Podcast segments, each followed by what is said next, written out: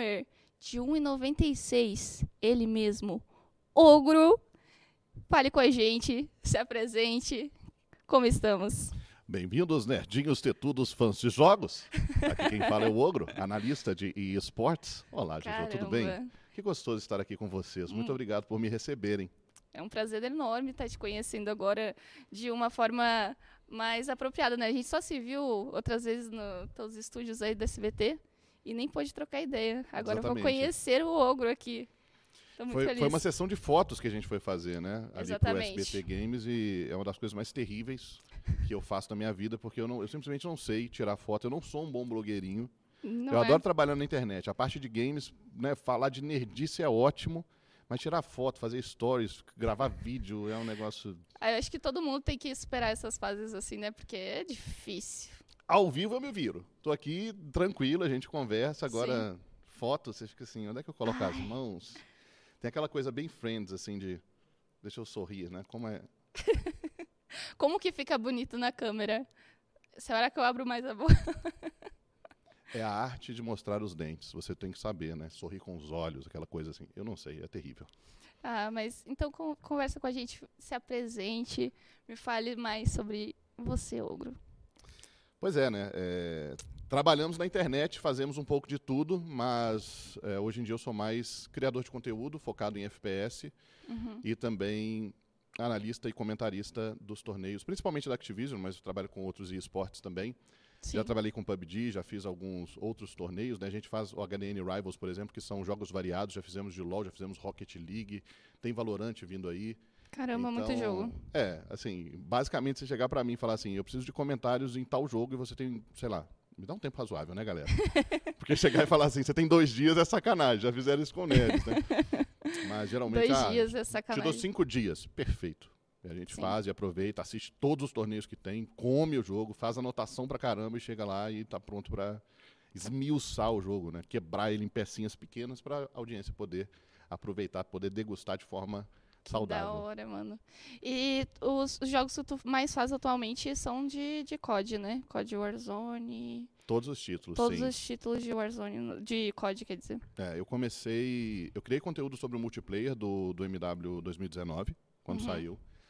Mas o multiplayer era apenas mais um, né? Porque anualmente a gente tinha título de COD. Adorei o multiplayer do MW, porque para mim os melhores títulos de COD eram os Modern Warfare, de, de guerra moderna. Mas me explica um pouco, porque eu não entendo muito bem de, de COD. Eu estava esses tempos tentando entender como funciona Hoje esse você vai entender. universo do, do COD, porque assim, Beleza. assim. Como que, é, como que funciona o competitivo? Ele tem um modo competitivo ou vocês têm que tem. criar para torneio? Como é que. Tem. Vamos falar do multiplayer, então. O multiplayer é um jogo 5 contra 5 ou 6 contra 6, depende das regras uhum. que você for adotar. É, mas basicamente 5 contra 5. Tem um, um, mapa né, que não é muito grande e é uhum. aquilo. As equipes se enfrentam, é um jogo muito frenético, muito rápido, muito tiroteio, tá Sim. tá bom? E para o jogo não ficar muito quebrado, porque no COD tem sequência de abate, sequência de pontuação e você ganha algumas recompensas quando você tem uma performance muito boa. Uma das recompensas seria mandar um bombardeio que atravessa o mapa inteiro e mata, mata todo mundo, basicamente. Ah, então, no modo competitivo, um, uma pessoa que treina para aquilo, que treina para trocar bala, ele fica meio puto da vida se ele toma um bombardeio que veio do nada e você não tem muita então, defesa. Então tem que esperar o inesperado. É, então geralmente o modo competitivo do multiplayer, ele tem menos em termos de é, séries de baixa, séries de, de pontuação. No máximo, o o jogador vai chamar uma inteligência que vai mostrar ali, eventualmente, né, alguma dica de onde tem um inimigo, alguma coisa do tipo, entendeu? Uhum. Ou, um, um, ou, algo para ocultar o radar do inimigo. Nada muito escabroso, Sim. né? É, então, o multiplayer é isso, tá? E nós temos o Battle Royale, que é o Warzone, veio depois, veio em março de 2020, se eu não me engano. Foi 2020. 2020, 2019. 2019 foi o lançamento do, do Modern Warfare. E 2020, eu acho. Então é bem recente. Que, né? era, que era bem pesado, né? Eu lembro que eu fui tentar instalar e o meu PC Até quase. Hoje. 170 GB a última vez que eu reinstalei. Meu Deus, é muito pesado, velho. É, e aí. Aí é o modo Battle Royale. Battle Royale é um mapa grande, que é Verdansk, que até hoje vai mudar agora em dezembro. Cai em 150 jogadores e vence quem 150? ficar. 150? E vence quem e ficar. E dura mais ou menos último. quanto tempo? 25 minutos. 25 minutos. 25 é minutos é o máximo, sim. Vai Muito chegando rápido. perto de 25 minutos, que a safe vai ficando. Vai fechando a safe, né? É. Aí não tem o que fazer. E, e geralmente fica quantos vivos na, na última safe, assim? Ou. Depende do jogo. Tem jogo que nem chega na última safe. e tem jogo consegue. que fecha. A última, a última safe de todas é a, a de número 11. É quando. ah, é porque assim, o, o círculo vai fechando, vai fechando, né? Em volta Aham. tem gás venenoso, os players não podem sair daquela área. É mesmo para ir afunilando o número de jogadores. E aí a última safe, ao invés de se movimentar, né? Nós temos ali a partir da, da safe, acho que 7. Ela não só é pequena, mas ela anda um pouquinho no mapa. De forma que se você tiver, tipo, num prédio, e aí um jogador está no telhado e outro está embaixo. Os jogadores não se veem, não se atiram, mas estão todos dentro da safe. E aí a Caramba. safe ela dá uma andadinha, ela arreda.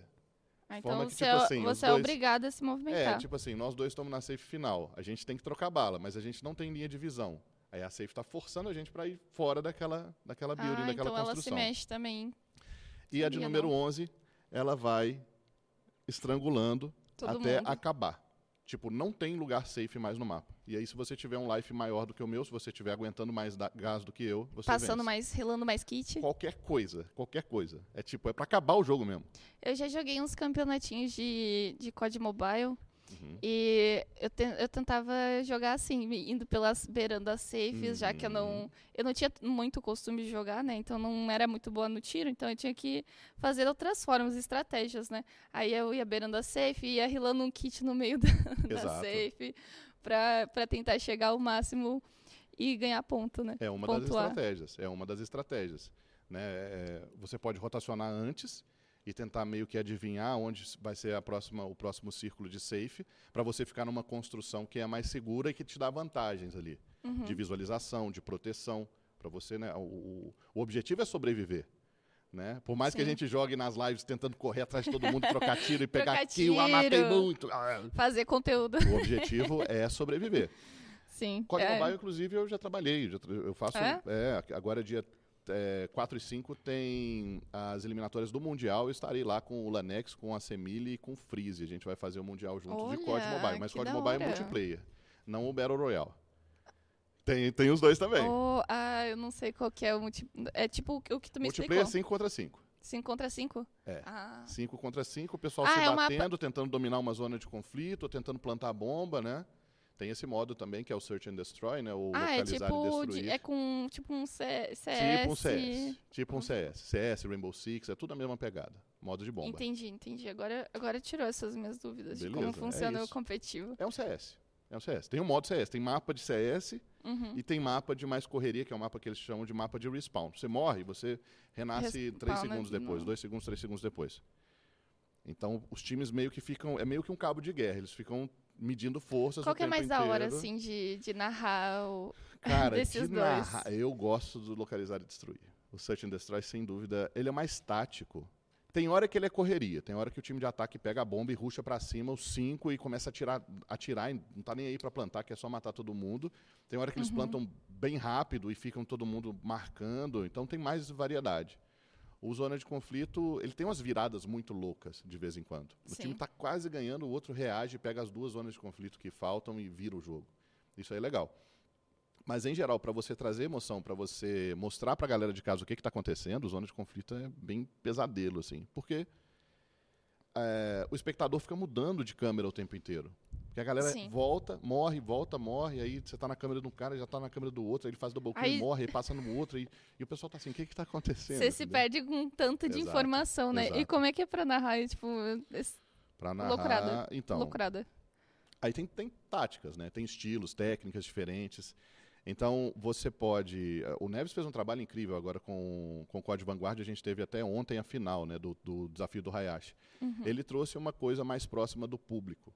Né, mais para quem está iniciando. Então, para você que não conhece multiplayer, você ia adorar a narração do Neves, porque ele chegou e falou assim: olha no mapa, tá vendo aquela marquinha azul ali? É um, é um círculo com duas marquinhas. Aquela ali é a zona de conflito. As du- as- os dois times, né, com cinco pessoas, estão com as flechinhas desenhadas no mapa e você pode ver o, o- o posicionamento e as rotações dos times disputando aquele objetivo.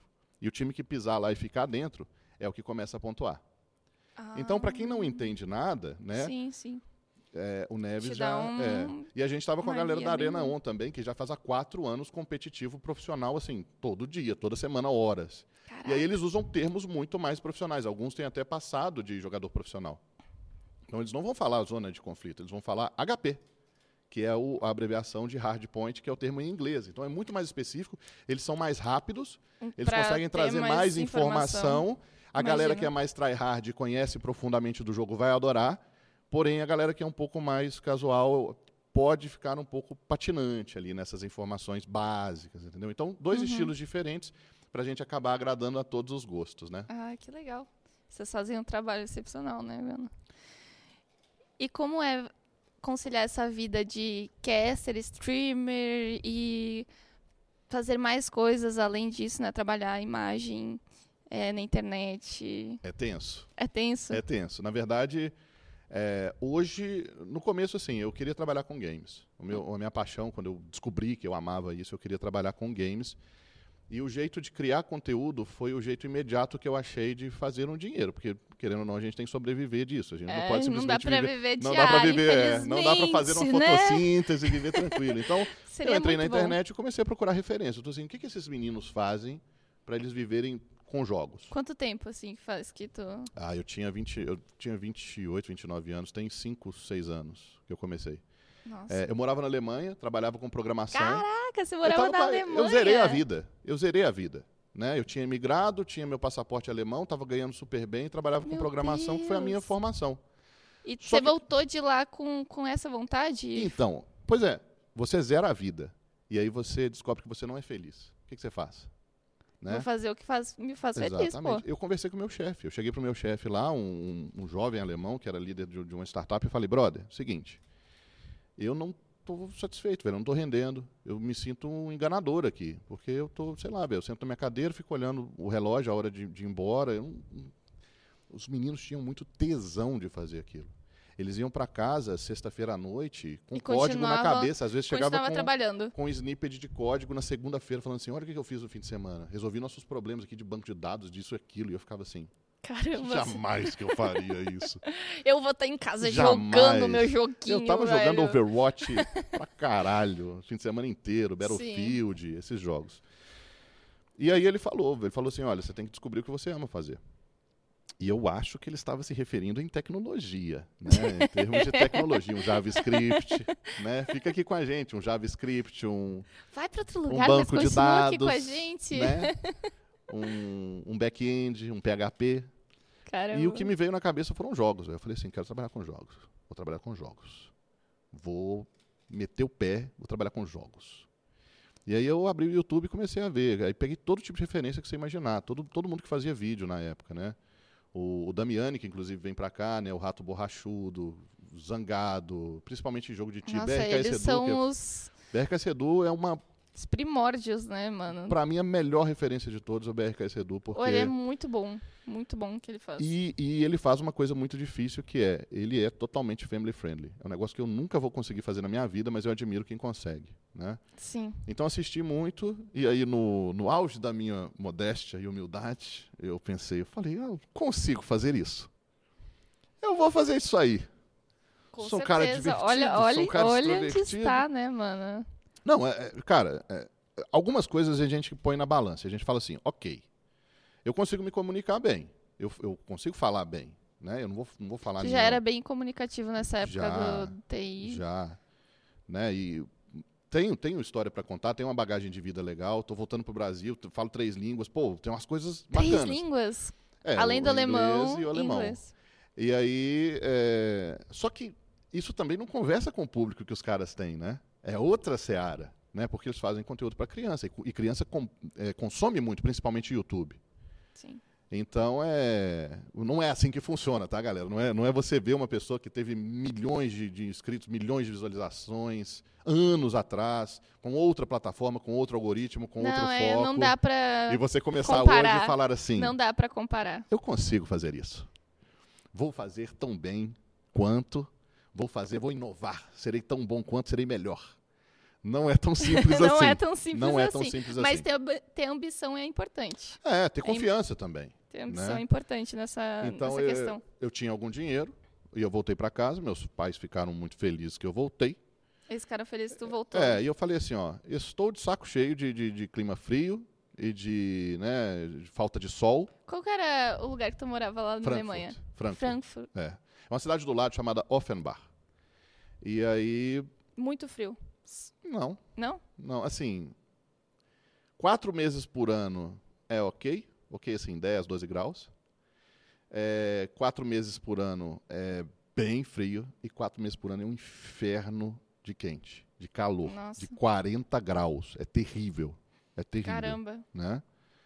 É, sendo um pouco mais nerd agora, para quem gosta de nerdice, né? Devido à inclinação da Terra, se você está no, no hemisfério norte, a Terra é meio cambotinha assim, fica mais perto do Sol. Então tende a fazer, é um negócio Caraca. bem louco, Nem tinha ideia disso. um negócio bem louco. E o alemão adora, que o alemão ele tira a roupa e vai na, na beira dos lagos, dos rios e fica lá fritando no sol igual um camarão. Nossa, que vontade, mano. Pois é. Não, tipo assim, é até gostoso, mas.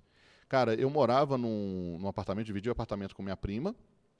E o, a- o meu quarto ficava imediatamente debaixo do, do, do telhado. Era Foram um vocês sótão. dois pra lá? Era um sótão. Não, ela já morava lá. Ela já morava? É, ela foi, o- aliás, um apoio sensacional para quando eu estava imigrando. Sim. E, cara, eu ficava assim, ficava pingando na sombra. Ficava com um ventilador ligado em cima de mim e soprando aquele bafo quente. Era terrível.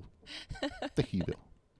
E eu voltei para casa e falei com meus pais, ó, vou tirar um período sabático, salvei um dinheiro, trouxe dois computadores na mala, né? Comprei todas as peças fora, porque era mais barato. Alô, Receita Federal. Nossa. Passei no, no aeroporto aqui, assim, ó, trincando, velho. Passei, eu falei assim, cara, se, se eles me pegarem aqui com esse Brincando com monte de perigo. peça, velho, eu vou pagar uns 50 mil reais de multa. E aí o cara, eu cheguei o quê? 6 horas da manhã no aeroporto. E aí o guardinha que tava com, passando as malas no raio-x, ele chamava assim, ó. Deus. Jojo. Venha, deixa eu ver sua mala. Com esse olhar. Deixe-me ver a mala. E aí ele chamava 10 pessoas e ele falava pro resto passar. Uhum. Porque o- o- a fila do raio-x estava cheia. E eu não sou bobo nem nada, né? Esperei ele chamar 10 pessoas e depois eu entrei na fila e ele falou: não, vem, sai fora. Sai fora que tá cheio. E eu passei feliz, Alex saltitante, cheio de muamba na sacola, Estrategista. dois computadores para eu montar para eu fazer o meu setup, né? E, e começar a streamar. Então, aí meti a cara. Já tem seis anos, não é tão simples. Seis anos Se já. fosse tão simples, todo mundo fazia. Tem muita gente tentando, é- mas é, é- você sabe como é que é, né? É, É, é puxado, velho. É Sei, puxado. E sei, eu tô sei. muito feliz que depois de um tempo mudei para São Paulo, as portas começaram a se abrir e aí a Teus gente pais ficaram de boa com essa. Ai, saiu de lá da Alemanha, fazia TI jo- Então, viver de jogos. então. Aí tem um assunto no meio aí que depois eu, eu queria dar uma pinceladazinha, porque eu acho que é importante para todo nerdinho que, que é fã de jogo e, e- e internet. Eu, desde os 19 anos, eu tenho uma depressão que é depressão crônica. Ela é uma depressão devido a uma falta de substância no seu cérebro. Você tem que tomar um remedinho todo dia. Não é nada que, que vai te né, derrubar, Sim. mas se você não cuidar, você fica se sentindo um lixo, tá?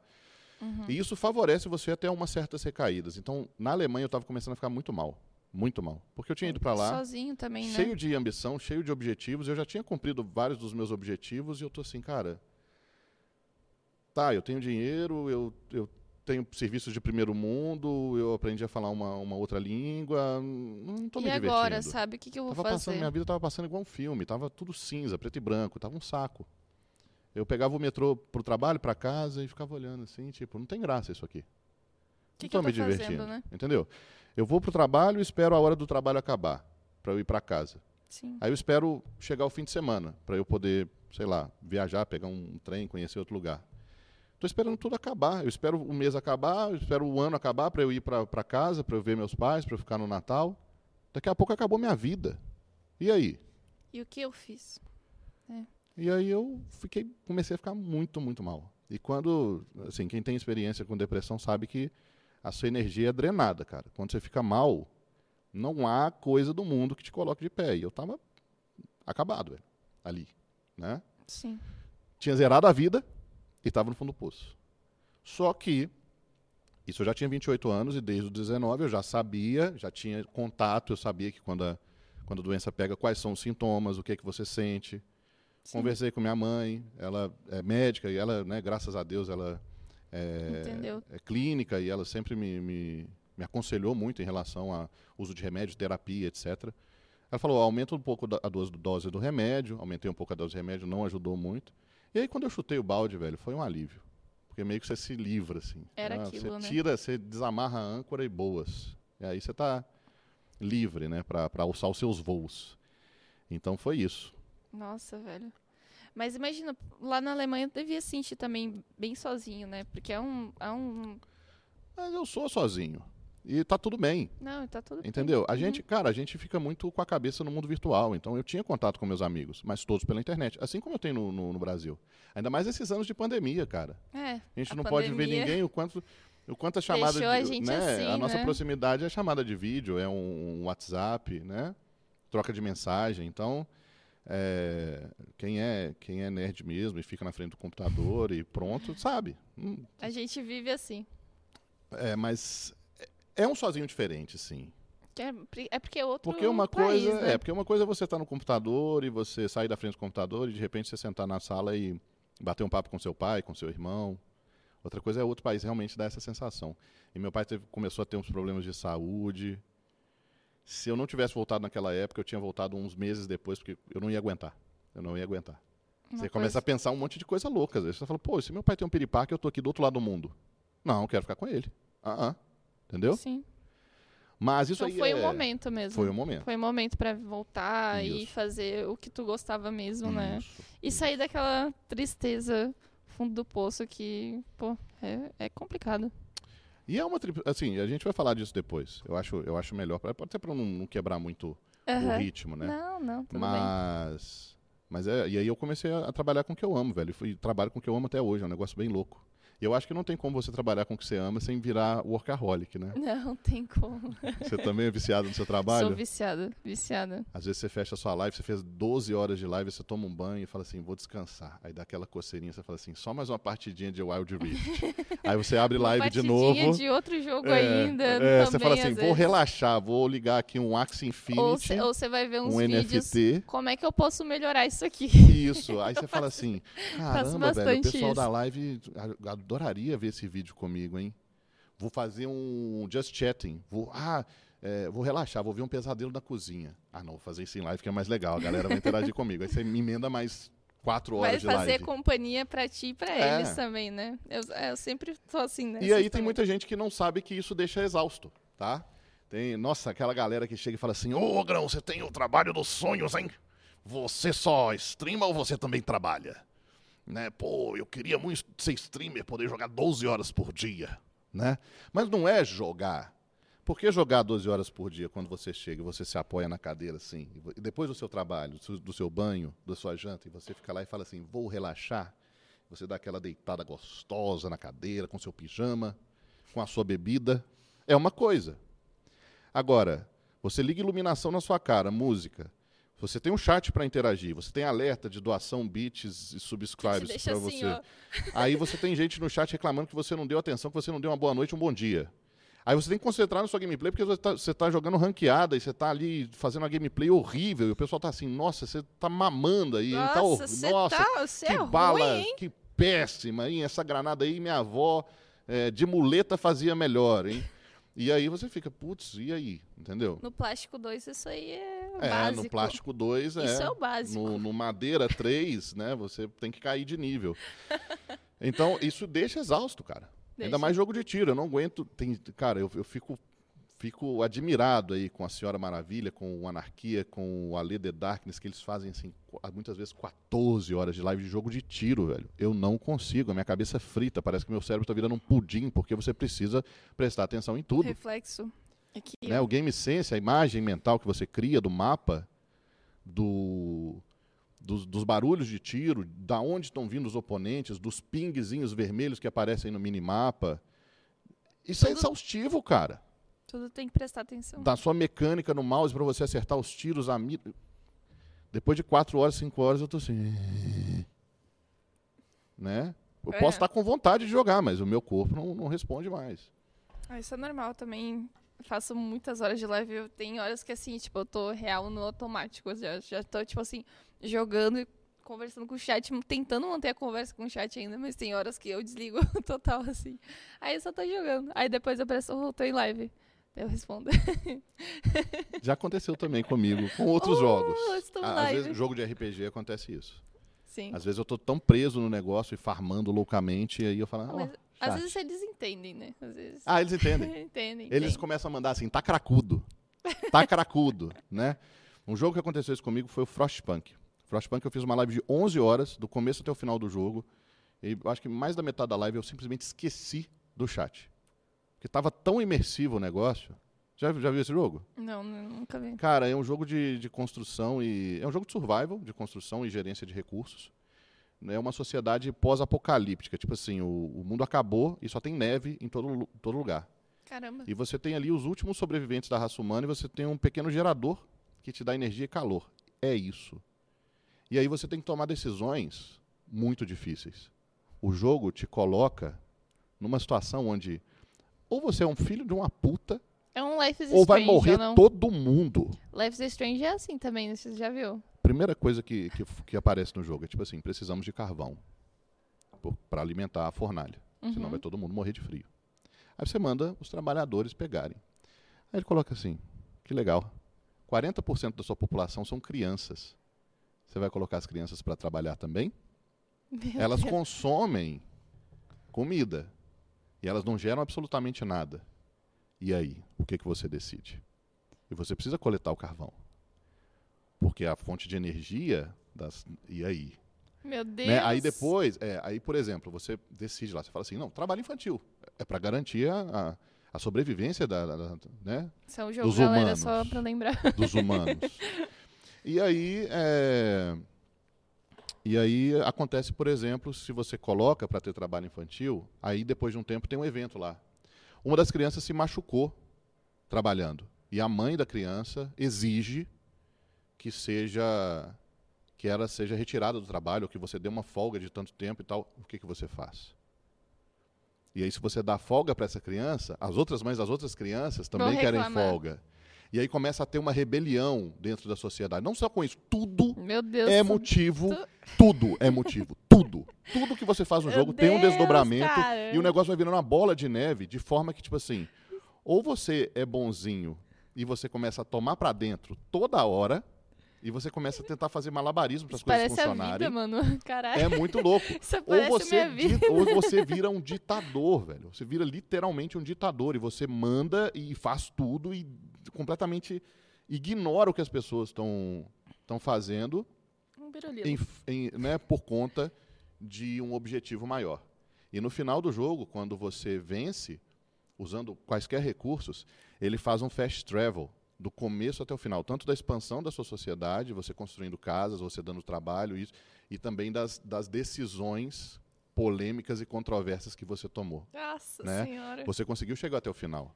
Você sobreviveu aqui. A sua sociedade, que tinha 100 pessoas, agora tem 5 mil. Né? Mas a ao, ao custo de. Né, a qual custo?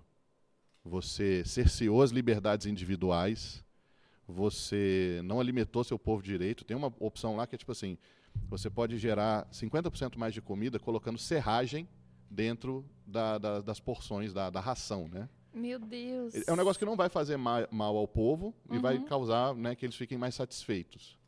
Parece aí que tá ele- mais ele- estufado. e aí o jogo coloca na sua cara, fala assim, ó, você alimentou as pessoas com serragem, você ignorou o tratamento dos doentes, você criou covas comunitárias ao invés de dar um enterro digno. pra- E aí você fica, caralho, velho, que jogo louco.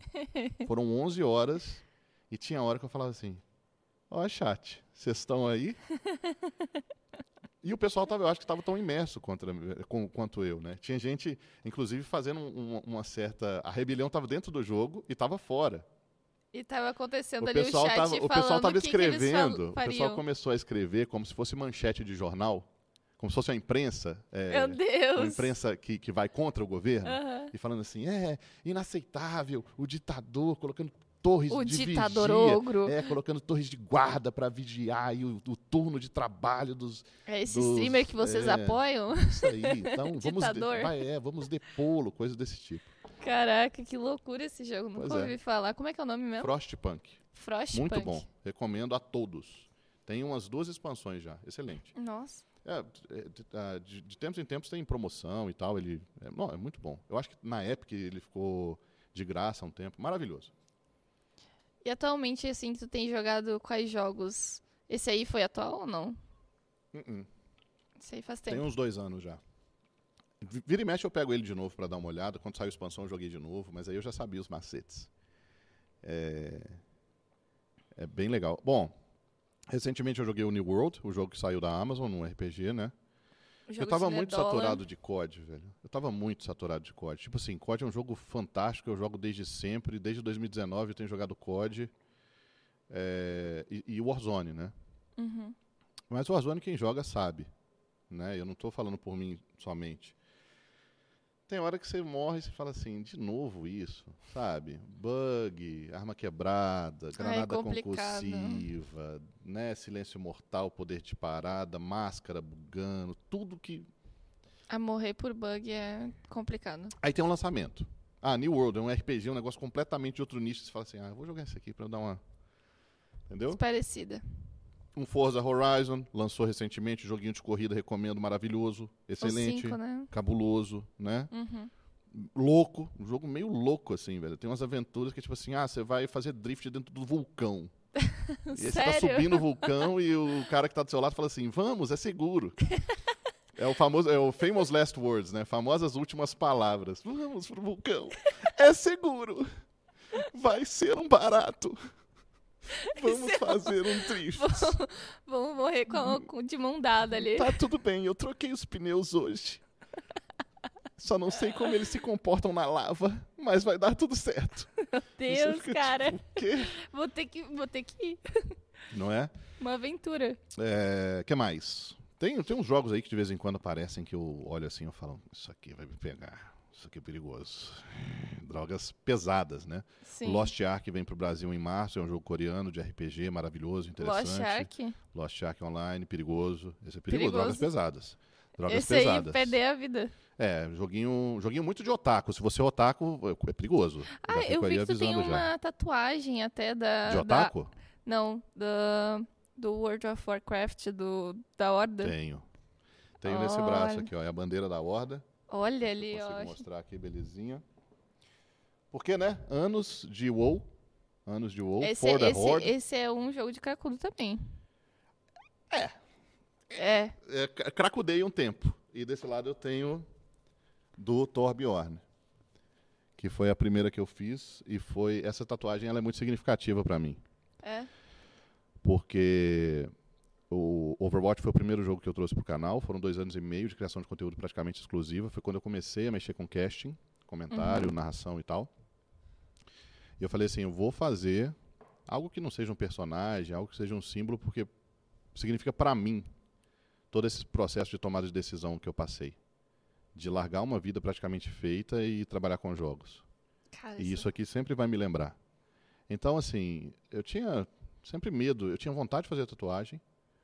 E eu ficava naquela de tipo, Será que eu faço? sabe? Isso aí. Sei. Se fosse pra fazer, eu já devia ter feito. Isso aí é coisa de jovem, já tô meio idoso, essa coisa. É, E eu acabei fazendo e é uma coisa da qual eu nunca vou me arrepender, porque tem um significado muito grande pra mim. Que é se- tipo, é meio que um- uma loucura que você comete meio que no meio do caminho, né? No meio da vida, assim, de mudar completamente de carreira. E meio que uma Se coragem tatuar. que você precisa ter. Se tatuar é um, é um dos, não, pa é, dos porque passos, não, né? não é para os fracos. Não é para os fracos. Sim. Completamente. E eu quero tatuar mais, porque vicia, você sabe. Vicia. E, e tu, ainda, tu ainda joga ou nem? Não. Não, ou só, só Mudou muito, né? A mudou. Blizzard mudou muito o jeito de fazer jogos. Cara, você. Por exemplo, você, o que, que você joga desde criança? Você começou com LOL? Não, eu jogava... LOL é craque pesado, hein? LOL, LOL foi o primeiro que eu tive... Drogas, assim, mano. É porque o, o WoW, ele era muito pay to win, né? E eu não tinha essa grana. Não era pay to win, era pay to play, né? Você tinha que jogar, pagar É, pra jogar e ainda então. farmar loucamente. Então, eu não tinha essa grana pra pegar e investir. Daí, meus amigos jogavam e sempre falavam assim: ah, eu vou pagar pra você, pra você jogar com a gente, ser nossa suporte. Daí eu falava: não, mano, não vou jogar um jogo que eu não tenho nem dinheiro pra me manter. Aí eu fui pro LoL. Entendi. Daí eu falei, mano, aí eu fui jogar LOL porque é gratuito. E ele. Você fugiu do vício, né? Exatamente, saí do WoW. Eu joguei pouquinho WoW. Não foi muito, não. Eles queriam uma suporte, né, mano? Esse é sempre isso. Ficar lá, rilando, não deixando eles morrer na arena. Uhum. Eu não tava ligado nas táticas Todo mundo deles. gosta muito de LOL. Menos o Louzeiro. O Louzeiro fala mal de LOL pra todo mundo. O Louzeiro mete não o pau no LOL. E aí vai lá e abre o jogo e joga. E fica puto, fica Por o Louzeiro fica puto, fecha o jogo e fala: esse jogo, essa comunidade tóxica, é impossível, não quero mais. E vai. Ai, que skin bonita que a Riot lançou, curtindo o verão. A Riot sabe como me Ai. seduzir. Essa é a, essa é a tática. O Renekton curtindo o verão. Eu tenho. Com uma ele de- boia. Ele de salva-vidas. Ah, lindo. É um jogo, é um jogo bem feito, um trabalho da Riot bem feito, mas é, é fato, isso aí o LoL, você odeia o LoL. E você joga mesmo assim. É, um, é uma coisa É de amor coisa e de- ódio. é aquela coisa um de, amor e ódio Eu odeio amar o grande. LoL, sabe? Sim. Ou eu amo odiar o LoL, né? É o bipolar, né? Eu amo o LoL, odeio. Jogo ruim, bom pra caralho. Hum, entendeu? É desse jeitinho Hum. mesmo. O LoL está uma delícia. Ai, que gostoso esse jogo, quero jogar mais. Só mais Hum. umazinha. Só tem, Saideira.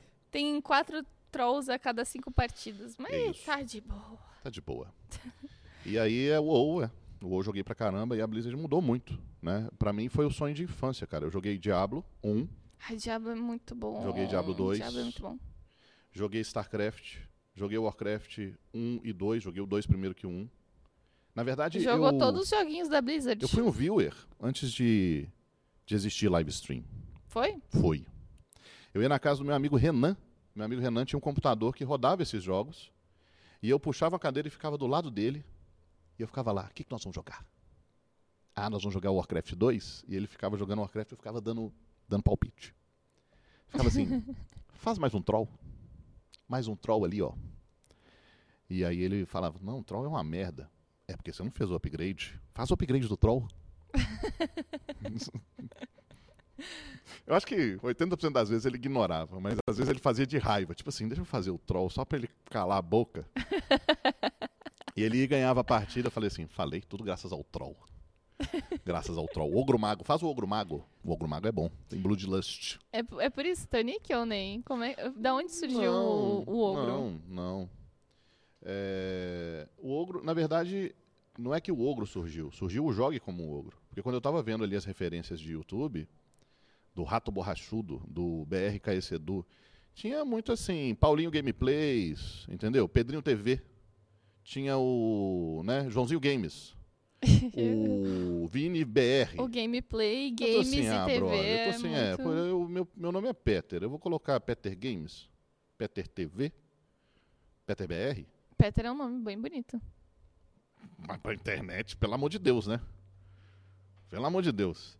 E, E eu falei Peter. assim, Peter Pan. é, Peter Pan BR, Peter, qualquer coisa, velho, que horrível, você não, não vai funcionar. E eu tô assim, sabe o que vai funcionar? Jogue como um ogro. Porque é diferente. Não tem nenhum canal que é Jogue como ogro. Depois, inclusive, teve uma campanha que era Jogue como uma garota, vocês lembram? Que era Sim. É, Pô, foi muito massa. E, e eu acho que os Spectre tiveram a mesma pegada, né? De tipo assim, vamos pegar um negócio diferente. O Jogue como Ogro, eu jogava Dota na época. E eu nunca fui muito habilidoso no jogo. Nunca fui muito esquilado. Eu não apertava 200 botões para soltar uma magia. Eu nunca dei aquele tiro maravilhoso. Mas eu era o cara que era nerdola e gostava de estudar o jogo e, e fazer de uma forma eficiente. Então eu pegava o personagem mais grosseiro do jogo, o mais que o pessoal fala assim, ah, esse aí é face roll, né? Aquele que você rola a cabeça no teclado e ganha. Que tem uma mecânica É o Mastery simples. do, do, do Mastery, Q e Cê- Win. Que você você bate com a Exato. cabeça assim O no, no teclado e ele faz o o, combo. Mastery é muito jogue como ogro, mas o Mastery você tem que farmar bonitinho. É, né? Você faz uma farmar, jungle, você é. rotaciona, né? Ganka. Se bem que o gank de Mastery... É bem ruim. Ó, sou louzeiro também, aprendi Por o louzeiro. Por aprendi isso que nunca no competitivo tu vê um Mastery, né? Aprendi LOL, aprendi LOL. Entrei nas drogas durante um tempo, graças a Deus estou livre, já tem um tempo já. Joga Wild Rift. Joguei É. também, joguei de Darius, top. Darius é grosseiro em todo jogo. Se você é louzeiro, você sabe do que eu estou falando. Darius é. Darius é um, um abraço de mãe. Darius é quentinho, ele recebe bem todos os, os noobs. Né? E você. O Darius você não precisa fazer muita coisa. Você deixa no auto-ataque, ele causa o sangramento dele e Tem vence. que girar e tá... Não, o Darius E vence. recupera a vida Darius naquele, vence. Darius é uma, naquele é uma giro, mano. fera enjaulada. O Darius vence. Ele vence, vence, joga e joga. É isso, Darius. Darius é bom. Recomendo. Qualquer lane. Darius Jungle, ó. Darius Jungle funciona. Funciona, funciona. No Wild tem gente que faz Darius Jungle e dá certo. Cara, eu joguei LOL. Nerdola que sou, jogue como um ogro. O que, que o jogo como um ogro faz? Abri lá o op.gg. Falei, primeiro, vou achar um campeão que eu gosto. Segundo, vou achar um campeão eficiente. Qual que era um dos maiores win rates no topo? E eu tava jogando rank baixo. Cassiopeia. Sério. No patch que eu Sério? tava. Era temporada 9, se eu não me engano. Nossa, Era velho. 2019. no LoL isso. E eu tô assim, gostei de Cassiopeia. Cassiopeia joga, é ranged, joga safe e carrega no final do jogo. Comecei a jogar de Cassiopeia no topo. Teve um cara na minha live que ficou tão indignado, ele ficou muito, ele odiou, ele, o, o- o fogo nos olhos. Ele mandou mensagem, me xingou de tudo enquanto era nome e falou assim: é por isso que o LoL não vai pra frente, porque vocês, criadores de conteúdo, são um lixo humano, que ficam jogando de personagem na lane errada, que não sei o quê, que... e nunca mais voltou. Nunca mais voltou. E Sempre um grande tem, beijo pra véi. você, que eu também esqueci seu nome, porque, pelo amor de Deus, né? 75% de vitória tem minha Cassiopeia. Eu, eu chequei outro dia, porque eu jogava Cassiopeia topo e eu ganhava os jogos. Porque o, Olha aí, fora da curva. o low elo não sabe gankar. E uma Cassiopeia fidada acaba com o jogo.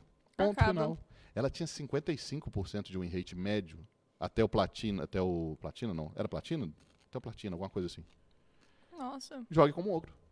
É um jeito burro de jogar que funciona. É, o ogro ele tem 15 de força, 3 de inteligência. E você faz isso funcionar. Você não precisa ser Vai um ser na gênio. força do ódio. Na força do ódio. Entendeu? Eu, eu, Bate a eu, cabeça no teclado e eu vence. uso, eu uso essa tática. Força do ódio dá certo. Cassiopeia, não precisa ser um gênio para jogar de Cassiopeia. Você fica ali cuspindo veneninho, né? Aquela Cassiopeia é uma medusa. E ela joga veneno. Ela fica lá jogando veneninho, né? Ela tem um ultimate que stuna todo mundo em área e derrete os caras com veneno. É isso. Você caga o veneno, vira de costas, caiteia um pouquinho, venceu, né? E essa é a minha passagem é, no LOL. LoL. E é isso que eu tenho, é tudo que eu tenho a dizer sobre o LoL. Não, não Ai, falaremos coisa boa, mais disso porque mais, é a má influência aí, né, pra galera. O Wild Rift eu gostei, porque tem menos botão e diminui o skill, o skill ceiling, né? E os jogos são mais rápidos também. Mas vamos parar de falar isso, que é, é drogas pesadas, viu, gente? Quem tá escutando aí, por favor, não se, não se envolvam com esse tipo Tomem de coisa. cuidado quando tá? vocês forem instalar esse, de tipo de coisa, jogos. Esse tipo de gente, tá? Esses lowzeiros, porque você, um dia você entra no LoL e no outro dia você tá falando assim, tá Mac, trotos, né? Dali, dele, dole, esse tipo de coisa, né? Moios, né? E aí você fica Trabson. Trabson, e aí você fala assim, não, não, não, não. Né? Você começa a sair um pouco da realidade. O lowzeiro ele é um pouco despirocado. Então tomem cuidado, Tudo tá? maluco, velho. Tudo maluco. Tá Mac. Tá, Mac. Ai, mano. E como é que tá agora? Tá narrando muitos jogos? Como é que tá os trabalhos, assim, né? Assim, Você tem um trabalho com a Alice, né? Oi, Alice. Ah, oi, Alice. Maravilhosa. Alice. Inclusive, Um tem, que, beijo. tem que vir aqui, né, Alice? Em breve. Em Em breve. Boatos aí, boatos, tá? Boatos. Sem spoilers, mas é, temos, temos, boa, temos boatos, não, temos trabalhos com Alice, temos trabalhos com Neves, bastantes, né? Uhum. Basicamente tudo que tem COD envolvido, a Activision chama a gente, graças ao, ao Deus Torb, né? Graças ao, graças ao Capitão Price e seus amigos. Na verdade, cara, é muito COD. Esse mês agora de dezembro tem COD para todo lado. Tem COD mobile agora mundial, teve COD tem mais COD em outras datas que eu não posso falar também, senão eu sou, Opa! né? É, Mas sempre tem, muito, sempre tem muito COD, sempre tem muito COD, sempre tem muito COD. E outras também, né? Outras ações aí. Às vezes de COD, às vezes não. Às vezes precisam de um apresentador. Ah, chama o Ogro, às vezes, né?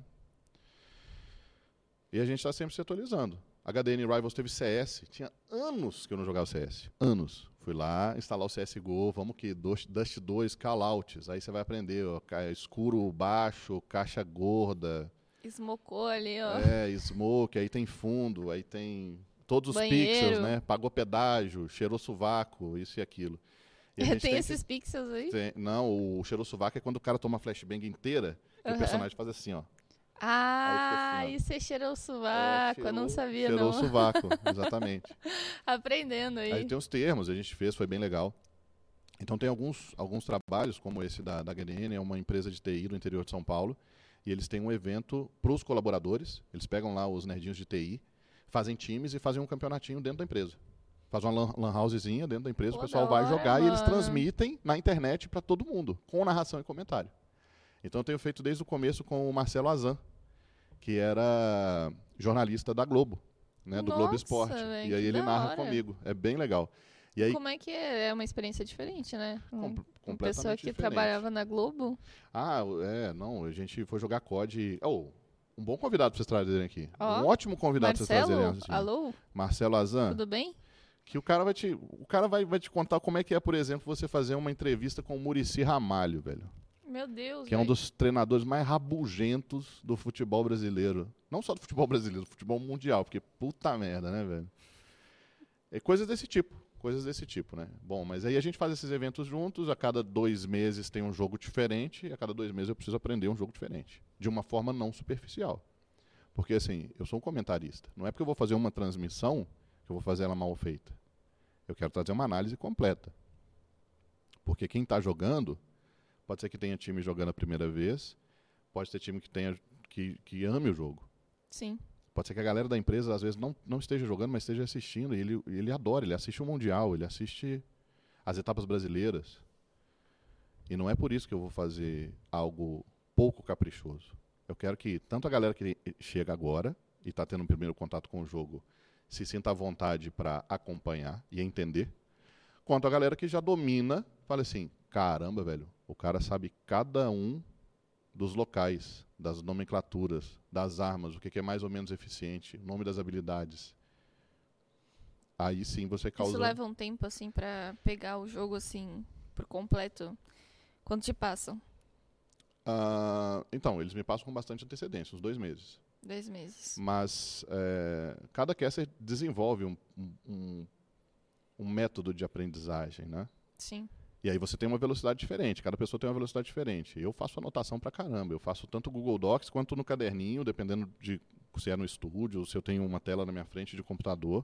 É, eu acho que se eu fosse caster ou comentarista, eu assistiria bastante campeonatos assim e também veria coisas de fora, né, para aprender os termos. Então, mas aí você tem uma pegadinha. Que que... Você tem uma grande pegadinha. Por exemplo, sei lá, vou fazer uma narração uhum. e eu começo a assistir um campeonato de, de Valorante. E é o Bida narrando. Tá? Uhum. E o Bida é uma péssima influência para mim. Por que, que ele é uma péssima influência para mim? Porque o registro vocal dele é muito diferente do meu. Ele é muito mais agudo. Ele joga essa entonação lá em cima. Hum. E se eu for tentar fazer igual ao Bida, primeiro, Não. vai sair um trabalho horrível. Segundo, eu vou acabar com minha voz. Entendeu? Sim. Então é legal você assistir, você pegar como parâmetro, mas você pegar uma referência que seja compatível com o seu estilo de, de narração ou de comentário. Sim. Né? E aí é, é, tem muito essa parte de você entender como é que a sua voz funciona, como é que a sua dicção funciona. Né? Sim. Comentaristas de LoL lá, o, o Toboco, antigamente, né, o Shep, alguns deles são muito rápidos, eles são muito rap god. Nossa, eles né? falam muito rápido. Xixinha. Eu, eu vou pegar um cara desse como referência? Não. Nem acompanhar o que. A minha referência no LoL é o Gruntar. Porque o Gruntar, ele fala, ele tem um vocabulário muito bom e ele não é rap god. Ele pronuncia bem as palavras. É uma narração mais lenta, ele traz menos informação, porém uma informação mais pontual, mais fácil de entender. Quer dizer que ele é melhor ou pior que os outros? Não. Quer dizer que o estilo dele combina mais com o meu. Então eu vou nesse, eu vou aprender, eu vou pegar. sim, sim. Tem entendeu? que, tem que ver onde você consegue se encaixar É, também, né? perfeitamente, perfeitamente. Então é, é método de estudo, né? Agora uma pessoa que tem a voz diferente, você fala assim, caramba, velho, dá pra você pegar referência no Bida. Ou uma pessoa que fala naturalmente mais rápido, que pensa mais rápido, que encaixa melhor as palavras, pega esse narrador aqui, ó. Você vai fazer uma narração estilo rádio, entendeu? Talvez encaixe melhor. Então depende muito. Ah, entendi. É, vários estudos, então, né? De... É, hoje, você tinha me perguntado no começo, né, o, o- qual que era mais o meu foco. Hoje eu faço live assim, quando eu não tenho casting pra fazer. Porque eu não cheguei num nível, tipo assim, Neves, que o cara não tem. Vocês, vocês conversaram com ele semana passada, né? Ele não tem mais data, porque praticamente todos os dias da semana ele tem narração. Né? Tem programas já que contratam ele em longos períodos. Então, todo dia da semana, ah, eu tenho um podcast aqui, eu tenho uma narração aqui, eu tenho uma apresentação na TV aqui, eu tenho um torneio aqui. Tem torneios que são ligas, que são campeonatos longos, né? Tem fase de Muito grupo, tempo. tal, tal time contra tal time. Amanhã tem várias sequências de jogos. Então, eu não estou nesse nível ainda. né? Até porque o comentarista ele é mais específico por jogo do que o narrador. Que o comentarista, o analista tem que saber esmiuçar aquele jogo. Ele tem que saber ver e falar assim, ok, eu tenho essa informação. O que, que eu vou trazer para o público? Fazer análises precisas, né? Exato. Porque não adianta o público que é.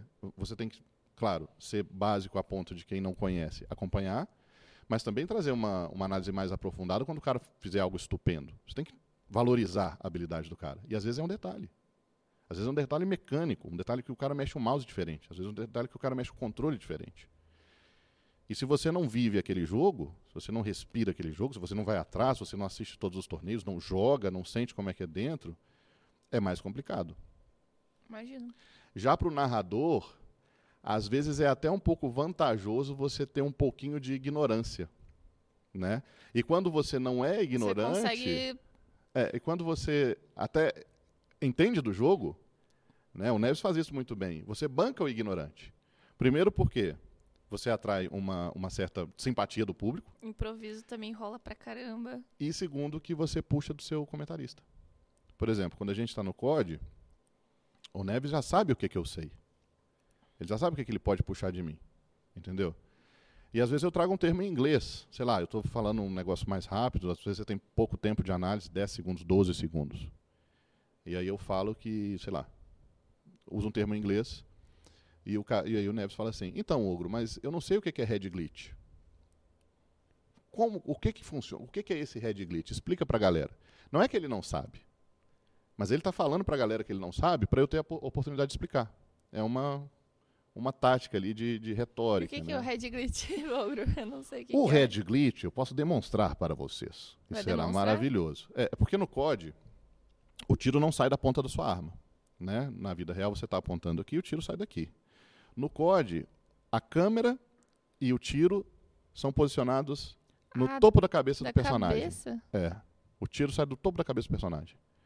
É uma mecânica que funciona melhor com o jogo. Porque, tipo, se você coloca a câmera e o tiro saindo da ponta da arma, às vezes a cabeça do seu personagem está aparecendo e você não sabe. A sua câmera, primeiro, não vai ficar centralizada, vai ficar mais pro lado direito, que é onde está a arma. Sim. Então, é, é estranho. O jeito que eles acharam de fazer isso mais próximo da realidade é a câmera vai ficar no topo da cabeça e os tiros vão sair do topo da cabeça. Porque quando você estiver vendo o oponente, você pode disparar nele. Não faz sentido também você ver o oponente e a bala sair daqui e você não saber que a bala não está acertando lá. Entendeu? Ah, Então, o. Red Glitch- Nossa, Vamos lá. faz a É demonstração. você, Ó, você ficar aqui, ó. Você mostra só a cabecinha. Eu estou escondendo o meu corpo inteiro. Você não consegue me acertar. Não porque eu consigo. estou escondido. Mas do topo da minha cabeça eu consigo te ver e eu consigo te acertar. E fazer assim, ó. Então eu estou numa vantagem tática muito grande de esconder Sim. o meu corpo e ficar.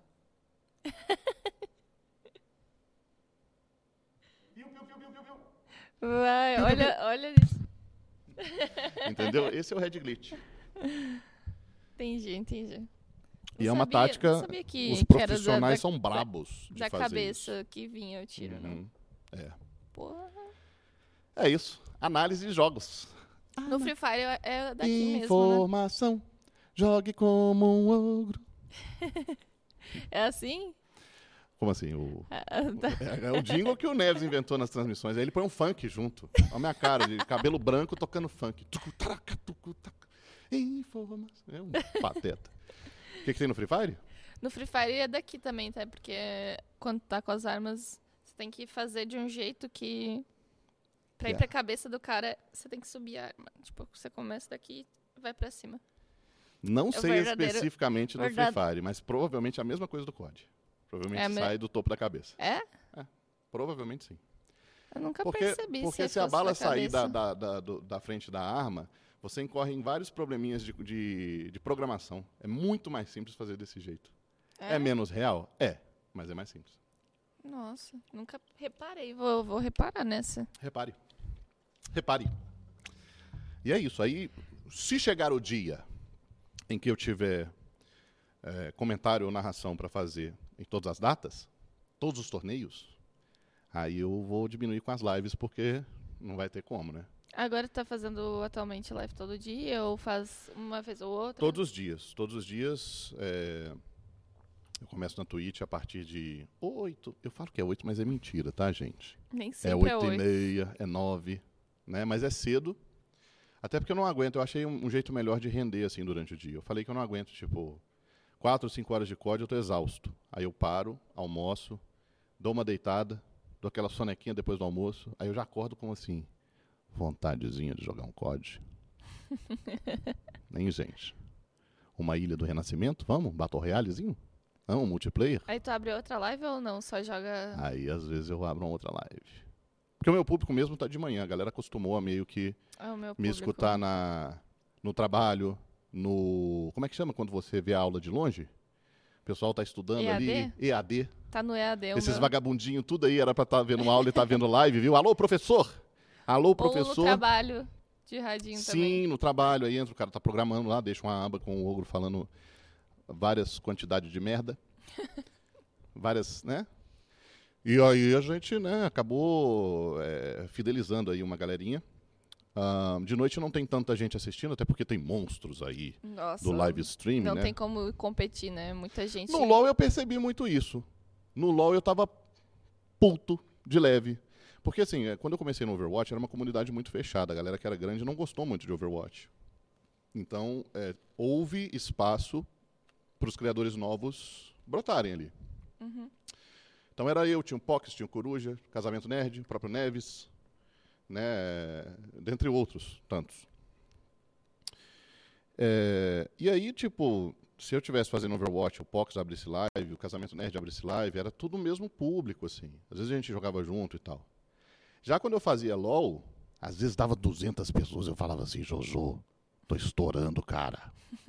Tem gente me assistindo. E eu não interagia, era difícil você fazer jungle interagindo. Difícil você acertar ali os, os last hit ali no, no, no, nos creepzinho. Como é que chama? O creep é do LOL, desculpa, gente. Nas tropas. Nas tropas, nos, os lowzeiros vão me, me cancelar. Nos mag, na catapulta. na catapulta. Eu tinha um contador de catapulta e um áudio na minha live de quando eu errava a catapulta, tocava no meu, no meu headset, mula! e aí tá lá, o número de catapultas erradas. Eu ficava. Como puto. que você colocou isso, velho? Ah, segredos de live streaming. Nossa. Vamos colocar um mula na sua live também. Agora você tá ferrado. Nossa, tá quando eu errei Smite. É. Meu, nossa. Quando eu erro Smite, um eu. Um contador de Smites errados no, no Red. Né, quando no eu Blue. acerto, eu mando um Brasil, zil, zil, Brasil? Brasil, zil, Pegando o dragão, errando o smite. Aí a sua live manda lá um. Escolhe um áudio. A gente faz. Eu, eu, eu gravo pra você. Oh. Mula! o pessoal manda exclamação Eles vão mula. Adorar. Eles o pessoal adorar. manda exclamação mula. É, e era isso. O que, eu tava falando mesmo? Tava falando do, do mula. Mula, é, tinha isso. Era difícil. Era difícil, né? Você. Então eu não interagia, mas aí eu tinha 200 pessoas, eu ficava feliz, assim, não, pessoal, tô gostando de ver um LOLzinho. Sempre tinha um fiscal de gameplay, falando assim: Sim. Eu não acredito que você buildou este item com este personagem. Você precisa de resistência mágica. Né? Favor nunca mais fazer o, a, o sei lá, a lâmina sedenta de sangue e fazer aí a couraça de motherfucker que dá resistência. Eu não lembro mais os nomes dos itens. É muita coisa, tá? Coraça do defunto. É, é faça esse. No... E, nossa, e era bem chato, né? Porque o Louzeiro, ele dizia assim, você Eles tem que são... jogar com essa build. Eles essa são build. extremamente técnicos, Essa build. hein? Ah, por que você upou o W e não upou o quê? É porque De no... primeira, de É. primeira não pegou o W. É porque no OPGG tá falando que a pessoa que upa o, o Q primeiro tem mais chance de vitória. Eu sou assim, eu sou nerdola, eu tô ali, eu tô nas estatísticas, porque eu posso jogar mal, as estatísticas estão no meu lado. Mas o cara, ah, isso é muito melhor se você colocar a habilidade é primeiro. É muito melhor. Tem que upar porque primeiro eu sou, o quê? é, eu sou um main Renekton desde 1996 e eu tenho três diamante quatro na minha conta e eu arrebento. Né? E aí acontecia o quê? É bem assim mesmo. E aí caía para 70 pessoas. Eu tô assim, cara, o que, que foi, galera? Eu falei alguma coisa muito. O que, que foi? Eu falei alguma merda? Por que, que a galera sumiu da live? Eu fiz alguma coisa muito errada? Ah, não, o Hakim abriu live. O Jovirone. Sim. O, como é que era? no Balione, o pessoal começa a fazer uns, O né? Jukes. O Jukes, o Yoda. Yoda. Não tem o que você possa fazer, velho. Não tem. Porque os caras são estrelas de tamanha magnitude que nesse, nesse ambiente existe uma, uma concorrência. Eu estava falando do, do, do Overwatch, né? Onde não existia isso, eu saí do, do ambiente aí era muito diferente, muito diferente. Né? Você pode Pior é fazer bem malabarismo com a melancia na cabeça, não importa, né? Se um desses caras abrir live, vai todo mundo ver. Todo mundo vê. É, Dali, dali, é, é o chat, né? Eles criam um ambiente que, tipo, lá é um bagulho muito louco. Não tem, Uhum. não tem fiscal, não tem nada. Daí, tipo assim, acontece de tudo. Então, assim, live streaming, né? Tem muita gente que, voltando até no assunto, né? Falando assim, ah, é um sonho, queria trabalhar com isso, isso e aquilo, mas a verdade é que é difícil, não existem caminho das pedras, né? Não tem, não tem receita de bolo. E todo mundo aprende dando cabeçada, velho. Dando murro em ponta de faca. E, assim, quem se destaca mesmo é uma minoria. É um 1% ali, um meio por cento que consegue alguma coisa muito diferente do restante da galera. Sim. E se fosse fácil, tinha muita gente fazendo. É tipo um Casimiro, né? Que é Casemiro, um, em um pô, milhão, velho. É, exatamente. Não, não tem nem explicação. E só assistir ele já é um. De vez em quando tinha uns fenômenos, tem uns fenômenos, aquele, o, qual que era o menino lá, o do LoL também, o último, o último herói da Terra. O Giamago? Não, O último herói da. Ah, o Xandão! Super Xandão. Ah, o Xandão, o Super Xandão. terraplanista. É tipo isso, tipo isso. Você- Não, tem como você, não tem como você rir do cara, não tem como você não rir do cara. An- Antes ou depois de saber que ele era terraplanista, enfim. O Xandão é doido. Mas é isso aí. É, mas é, é, é bem, realmente bem difícil, né? Eu falo muito, tá? Se você não, Não. me interromper, nós vamos. a gente vai conversando aqui. Mas a, a- a galera sempre me pergunta, né? Como que, que faz pra é, viver de live? É, tem várias questões, assim. Pergunta como que eu faço é, para conquistar um público, ter um público fiel a mim. Aí eu falo, mano, tipo, fazer live, o que eu, o- a receita, assim, que eu peguei, que não é uma receita, mas é, é algo que dá constância, né? De, tipo assim, abrir live todos os dias, no mesmo horário, criar uma rotina não só sua, mas do, de quem te assiste também, né? Porque daí Hum. as pessoas, elas vão lá e sabem que sempre nesse horário tu vai estar online e todo mundo se junta lá. Mas agora se tu fazer em horários muito aleatórios, é, É, tipo, complicado. o público fica muito confuso e não sabe se, sim. Se, tipo, tu vai estar online naquele horário, se vai ser no outro, e aí não aparece, aí não notifica. Tem várias coisas que vão entrando em questão, né? Uhum. E também é, conversar bastante com, com o chat é uma das coisas que a gente faz bastante. Sabe qual é o maior desejo do streamer? Hum. É saber o que o seu público quer ver. Exatamente. E é muito difícil, velho. E eu fico Sim. perguntando isso pra galera do chat. Eu tô assim, galera, que- quem mais além do Ogro que vocês acompanham? Qual qual o streamer que você assiste? Por que, que você assiste? O que, que tem nesse canal que te faz ficar aqui horas assistindo? E aí você fala assim, eu acho que é isso. E não é, velho. Cada cabeça é uma sentença. Tem gente que fala, ah, é porque você me deu uma dica de COD do meu armamento e eu gostei e eu vim te ver. E, e fiquei. Tem gente, ah, é porque você interage, você dá atenção e eu gosto, é como se eu tivesse um amigo para jogar comigo. Tem gente que fala, ah, é porque você tem um humor, você né, fica errando catapulta e a gente grita mula e eu dou risada. né? E tem um ou outro que. Alô, Renan Nascimento, né? O Renan fala assim, ah, é porque você é gostoso. Assim, o Renan fica puxando o saco o tempo inteiro, né? Nosso mod querido. Então tem isso, velho. É, é um, é um grande desafio, né? Agora, podemos voltar num assunto pesado? Podemos. Só pra gente tirar do caminho também, mas eu queria falar disso que Com é importante. certeza. É importante. É, Então, galera, sobre aquela coisa da depressão. Eu descobri que eu tinha depressão na juventude, enquanto eu fui pra faculdade. Saí da casa dos meus pais, fui morar sozinho. Eu pode não parecer, mas eu sempre fui um cara tímido. Aonde que tu morava? Morava em BH. BH. Morava em BH, passei na faculdade na, na Federal de Minas Gerais, fui morar lá perto. Era, a, a cidade dos meus pais é 20 quilômetros de distância, contagem. E eu, eu sempre fui um cara tímido, introspectivo e tinha dificuldade de fazer amigos. Então eu fui morar sozinho. Olha, temos muito em comum. É, fui morar sozinho, terminei um namoro, saí da casa dos meus pais, não tinha ninguém para conversar, ficava um dia inteiro sozinho, estudando e jogando. E aí eu comecei a, a mostrar esses sintomas de depressão, tá? de uma maneira não muito intensa, mas constante. E é uma coisa que é hereditária, uma coisa que é da minha família. E eu fiquei três meses me sentindo um lixo, sem saber por quê. Os meus dia a dia, o meu dia a dia era preto e branco. Né? É uma caminhada gostosíssima da entrada da Avenida Mendes Pimentel, da UFMG, até o ISEX, que era o Instituto de Ciências Exatas. Tem graminha dos dois lados, são os prédios da reitoria, o pessoal fica fazendo lá o Tai Chi Chuan, aquelas artes marciais, ah, umas ginásticas assim, cheio, né, tudo arborizado, bonito pra caramba. E eu pensava comigo, eu tô assim, caramba, eu tô passando num lugar muito bonito e eu não consigo sentir nada. Tá? Por que, que eu estou falando é, sobre isso, galera? Porque nós, nerdinhos, nós que passamos muito tempo sozinhos na frente do computador, sem muita interação social, sem muito exercício físico, nós temos tendência a desenvolver depressão, que é um mal do século. Não é bobagem. Tá? É, uma vez uma pessoa falou comigo que era viadagem, falou assim, isso é uma grande viadagem, então não é viadagem, tá? seja lá o que isso signifique. É. Se você se sente desse jeito, com esses sintomas, né, é, sei lá, falta o excesso de sono, falta o excesso de apetite, depressão funciona diferente para cada pessoa, ah, falta de energia, falta de prazer nas atividades cotidianas, atividades pequenas, mas, cara, procura um médico, faz um teste, é simples.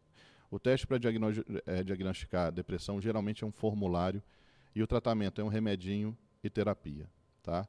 Eu falo isso porque eu passei por isso, e o meu trabalho nas lives inclui um, um, uma, uma breve orientação. Eu não sou médico, mas meus pais são médicos e a gente conversa muito sobre isso. E eu tento ser o mais receptivo possível às pessoas que são chamadas psicoatípicas. As pessoas que são chamadas psicoatípicas são as que têm depressão, ansiedade, bipolaridade, algum tipo leve de autismo, TDAH.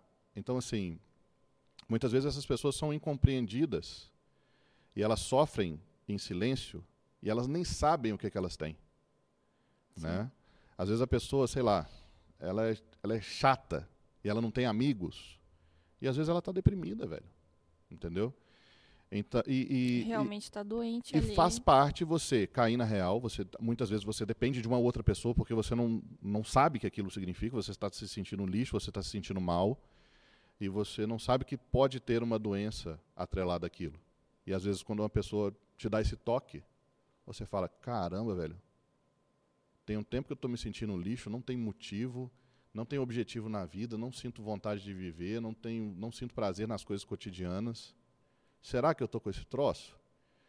O médico que você tem que ir não precisa ser um psiquiatra, pode ir no clínico geral e chega e fala assim: "Cara, eu acho que eu posso ter aqui alguns traços de depressão. Como é que a gente pode fazer? Então é isso. É só um recado que eu queria dizer, porque é importante. E nós que somos viciados em jogos e internet, a gente tem mais tendência, por essas características que eu falei, a desenvolver isso. E como eu passei e passo por isso, eu sou um depressivo medicado, então não, não apresento sintomas, graças a Deus. Mas eu passei e passo por isso, então eu sei que é complicado e eu tento passar isso para vocês também sempre que possível, que é uma mensagem importante, beleza? Pô, uma mensagem muito legal de se passar e está sempre ajudando a galera, né? Porque realmente é, o pessoal não, não tem conhecimento, nem imagina que isso pode ser uma doença e a gente está aqui para tentar fazer a diferença na vida dessas pessoas, né? Porque você sabe como isso é, descobrir a doença e começar a se tratar foi importante, né? Depressão mata, cara. Entendeu? Eu tenho alguns amigos que já tentaram suicídio. Então é, não é brincadeirinha, né? E aí, quanto mais cedo você descobrir, quanto mais é, cedo você começar a tratar, você vai ver que também não é tão, não é um, um bicho de sete cabeças assim de você ficar livre ou pelo menos aliviar bastante esse problema, né? Sim. É isso. Aí né, só um adendo, porque eu, eu, né, como eu falei do negócio da Alemanha, que eu tive um, caso de depressão lá na Alemanha, tive aos 19 anos, comecei a me medicar, tive em outras oportunidades também, às vezes você dá aquela, aquela recaída. É, até hoje, por exemplo, meu editor, às vezes ele sabe que ele fala assim, cara, acabaram os vídeos do canal, a gente precisa que você grave tal, tal coisa, né, Warzone, não sei o que, eu tô assim, velho, Speed, eu não tenho energia hoje, velho, não consigo, vai sair uma bosta. Porque eu não consigo, velho. Tem dia que simplesmente você fica arrastado. É, a gente é... é... Oscila, o seu humor oscila. né? Mais do que das pessoas que não têm isso. Mesmo medicado. Então, assim, é, é importante falar, né? Porque vai Claro que, vai que que é. ajuda alguém. É bom. Não, sempre tem que passar a mensagem pra galera, né? E a gente, como streamer, influencer, e a gente, a gente tem esse poder da fala e de poder mudar vidas também ah, com a- qualquer, tipo, uma frase que seja. Tem gente que é impactado por isso. Então é importante mesmo bater nesse ponto, ainda mais relacionado à depressão, que muita gente sofre e não tem nem ideia, né? Exatamente. O poder de mudar vidas com uma frase, né? Então, se você tem a possibilidade de falhar, desista primeiro. Fica a dica. Assim você se liga, é lógico. Se você acha que vai ser derrotado, fuja. Só frase de efeito. É tipo com o Homer Simpson, né? Tipo assim, a culpa é minha, eu boto em quem eu quiser. Coisa desse tipo. É, sempre boas influências. Boas influências estão aí. Sim. Ai, eu vou para as perguntas do chat. Tá rolando já? Mano, puta vacilo, hein, meu? Caiu a live. É isso, Dedé? Dedé é uma grande figura. Oi. É a voz da consciência. Olá, gente. Tudo Oi, bem? André. Ó, vocês estão na tela central, tá? Tela Então, Oi? Vocês estão aqui na tela central. Tudo bem? Falam comigo, ó. Vocês estão. Oi, Dedé. Eu Oi, sou a Dedé. câmera, gente. É a voz da É, consciência. Talvez o SMzinho, daqui a pouco ele vai vir aqui. Olha. E eu queria que você mandasse uma mensagem pra ele. Acho Vitor! que, eu não sei se você conhece, Jojo, o SMzinho, mas ele é o melhor jogador de COD. Se não vier pintado de azul, nem precisa aparecer, velho. Não, é, e aí ele. Ele eh, mandamos uma mensagem pra ele Vitor! aí. É, Se o pessoal quiser interagir, mandar uma pergunta, então o YouTube aí do BusyCast, entra lá, manda mensagem, manda pergunta e nós vamos ler e mandar pro Ogro aqui. Aproveitem aí, ó, COD, tem muitas polêmicas aí. Polêmicas? pra- Ah, só- só um pouco, né? Vamos falar de política? O que vocês acham? Tô Vitor! E aí- Fabo! Dá murro, Fabo! então daqui a SMzinho pouco ele tá colando aí, vamos ver se ele, se ele realmente cola e aí eu aviso Beleza. vocês. Beleza. Jogar com SMzinho foi uma das tarefas mais difíceis que eu já tive na minha vida. Sério? Na minha vida. Conta pra, pra mim É como é que foi. terrível, é um grande pesadelo. Né? Cara, é Tava- muito bom? É. Tava ele, os Anfas, o Neves. Ai, meu Eu Deus. já, eu já jogo com o Neves, eu sei, é, é outra mula, né? Aí juntou três mula e eu que sou meia mula. E o SMzinho ficava xingando os Anfas o tempo inteiro. E o Neves ficava xingando o SMzinho, os três ficavam se xingando. Eu tentando dar cal porque eu não queria morrer. E os caras morriam o tempo inteiro e colocavam uma culpa no outro. E tem uma, uma regra na, na live do SMzinho. Se ele morre, você tem que trazer ele de volta. Você tem que ressuscitá-lo. Porque senão ele não para de reclamar. Ele não cala a boca. Ele fica reclamando o tempo inteiro. Se você não trouxe ele de volta, é porque você não está farmando dinheiro. Se você não está farmando dinheiro ainda, é porque você não achou dinheiro que você tem que rotacionar. E fica. Né? E, o, E e o- fica nesse looping é, aí. Mas é- ele, ele é um cara, é um cara super carismático, é um criador dos melhores que a gente tem no COD Warzone. Caramba. Ele participa de todos os torneios, mesmo ele sendo horroroso, ele fica em último lugar, o pessoal se diverte, dá risada. Teve um torneio que ele terminou com uma pontuação negativa, eu nunca vi isso na minha vida. Você entrar no torneio e fazer, sei lá, cinco quedas e sair com menos pontos do que você começou, velho. Né? Porque eles, eles não mataram absolutamente ninguém e ainda quebraram a regra e foram penalizados. Né? Jogaram com um item que não conseguiu, podia Ele conseguiu. e terminaram com menos 10 pontos. Meus parabéns, imundos, vocês são incríveis. Memorável. incríveis. E aí, eu tinha um outro compromisso, a gente jogou umas 4 horas, eu tinha um compromisso, eu saí, e eles começaram a jogar de trio. SMzinho, Zanfas e Neves. E eles não ganharam a partida. Meu e aí virou Deus. meme, falou, o problema era o ogro. O problema era o ogro. Você era zica, hein? Mas era um caos, velho. Jogar com SMzinho era um caos.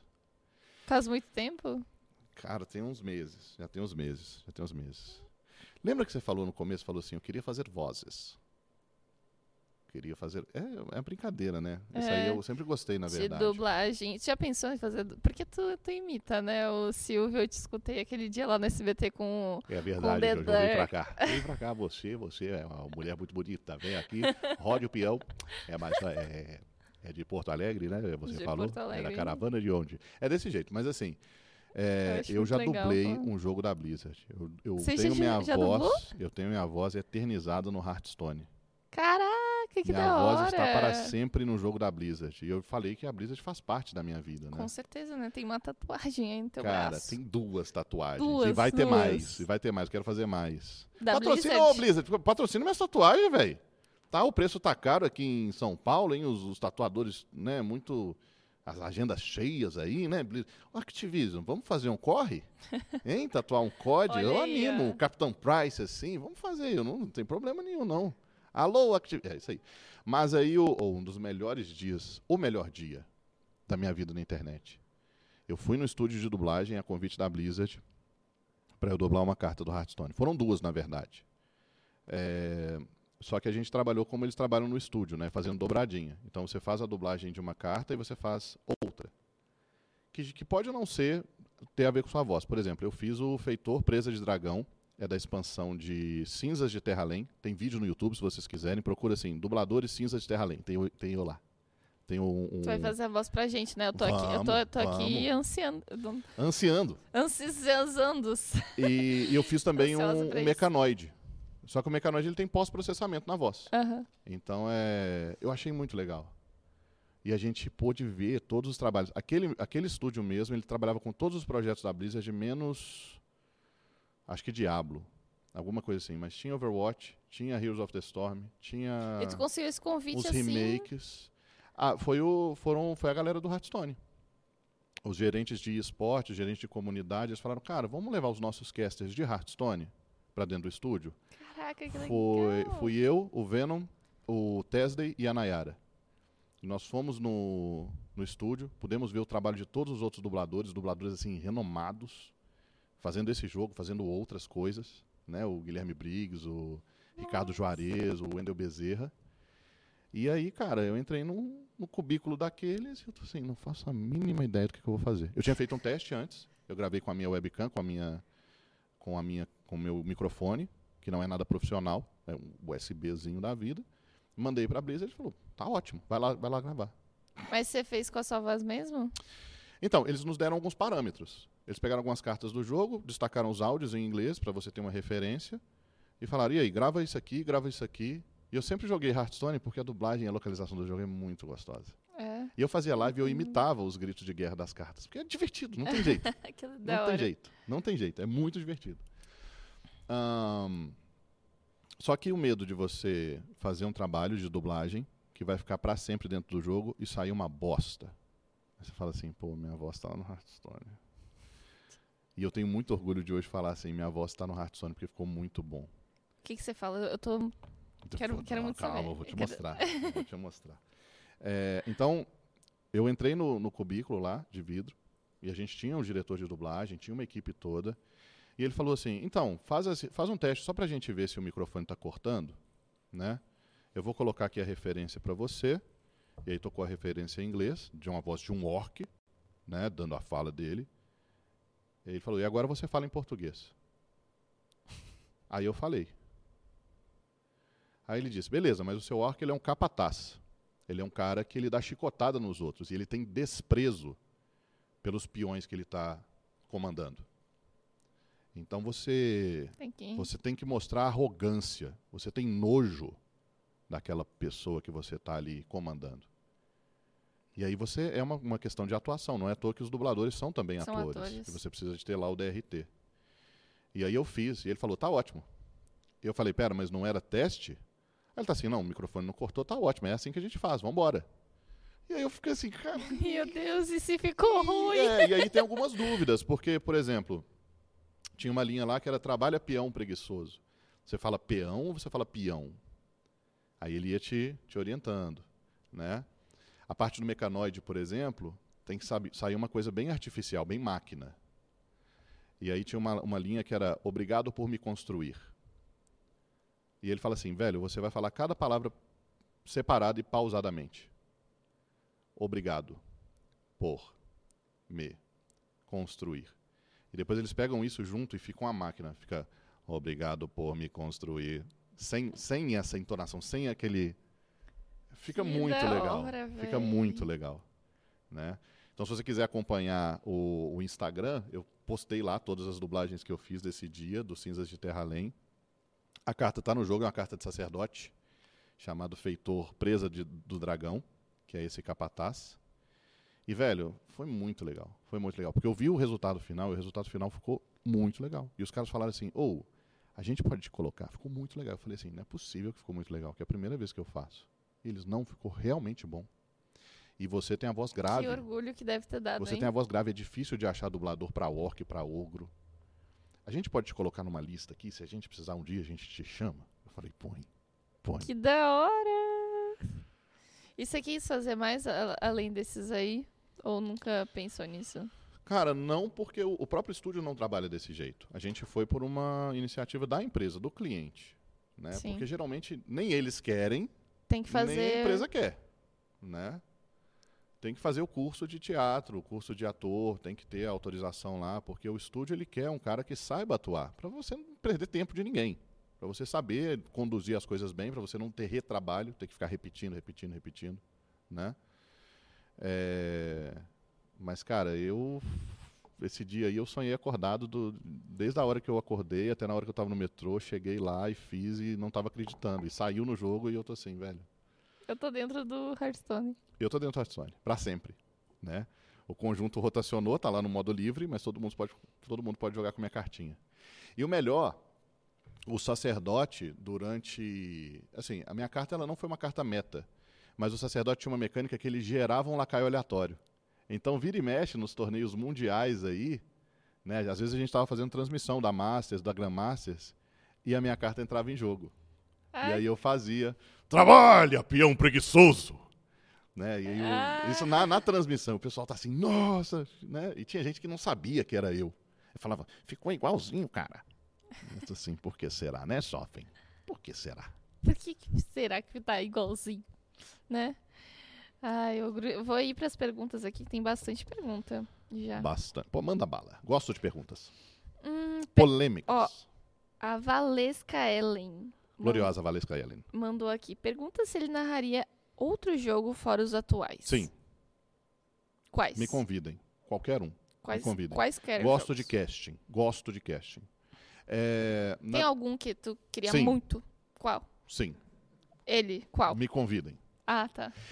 Valorant, é, Valorant é o jogo que eu, que eu quero. Valorant é o jogo que eu, que é, eu gosto, nossa, que me Valorant é interessa. É Valorant é um jogo que me interessa. É, eu sou uma batata na Valorant, mas eu gosto. Eu, eu, ele é taticamente muito interessante. Lembra que eu te falei do código do modo localizar e destruir? É o Valorant. É, eu imaginei porque eu jogo Valorant às vezes, né? E eu adoro a Raze. A Raze é muito maravilhosa. Aliás, eu, eu procurei a dubladora da Raze na internet, no Instagram, para mandar mensagem para ela para falar que ela é inteligentíssima, maravilhosa, que ela brilha. A dublagem Porque ela faz aquela baiana boa. e. Bombinho já foi! E manda o bombinho, o bombinho mata pra caramba. Eu vou brocar! puxa aquela bazuca maravilhosa, entendeu? E, e é outro, outro jogo que eu imito a dublagem porque não tem como. Né? É muito. Bom, bem já foi. Aí o pessoal na, na, na live fica assim: cala a boca, ogro. Eu não consigo. eu não consigo. É automático, né, mano? O JC Wins mandou. JC, olá, JC. Tudo bem? Ó, pergunta da boca de cemitério. Boquinha de cemitério, sim. Onde ele zica todo mundo no espectador de ah, aleatórios? Cala sua boca, JC. Cala sua boca. Ah. Até o zicador, não, então. mas isso, isso não é. Mas isso não boca é. de cemitério é do, é bom, hein? Isso não é do espectador de aleatórios. Isso aí já vem desde sempre, né? Tem a boquinha do cast, que é aquela que você acaba de falar uma coisa e acontece outra. Às vezes até no futebol, você fala assim, ah, o time tal aí tá, né, sem chance de empatar. e o cara consegue um empate épico. Aí o narrador fica lá, né? Isso acontece. Agora, o espectador de aleatórios é um mistério.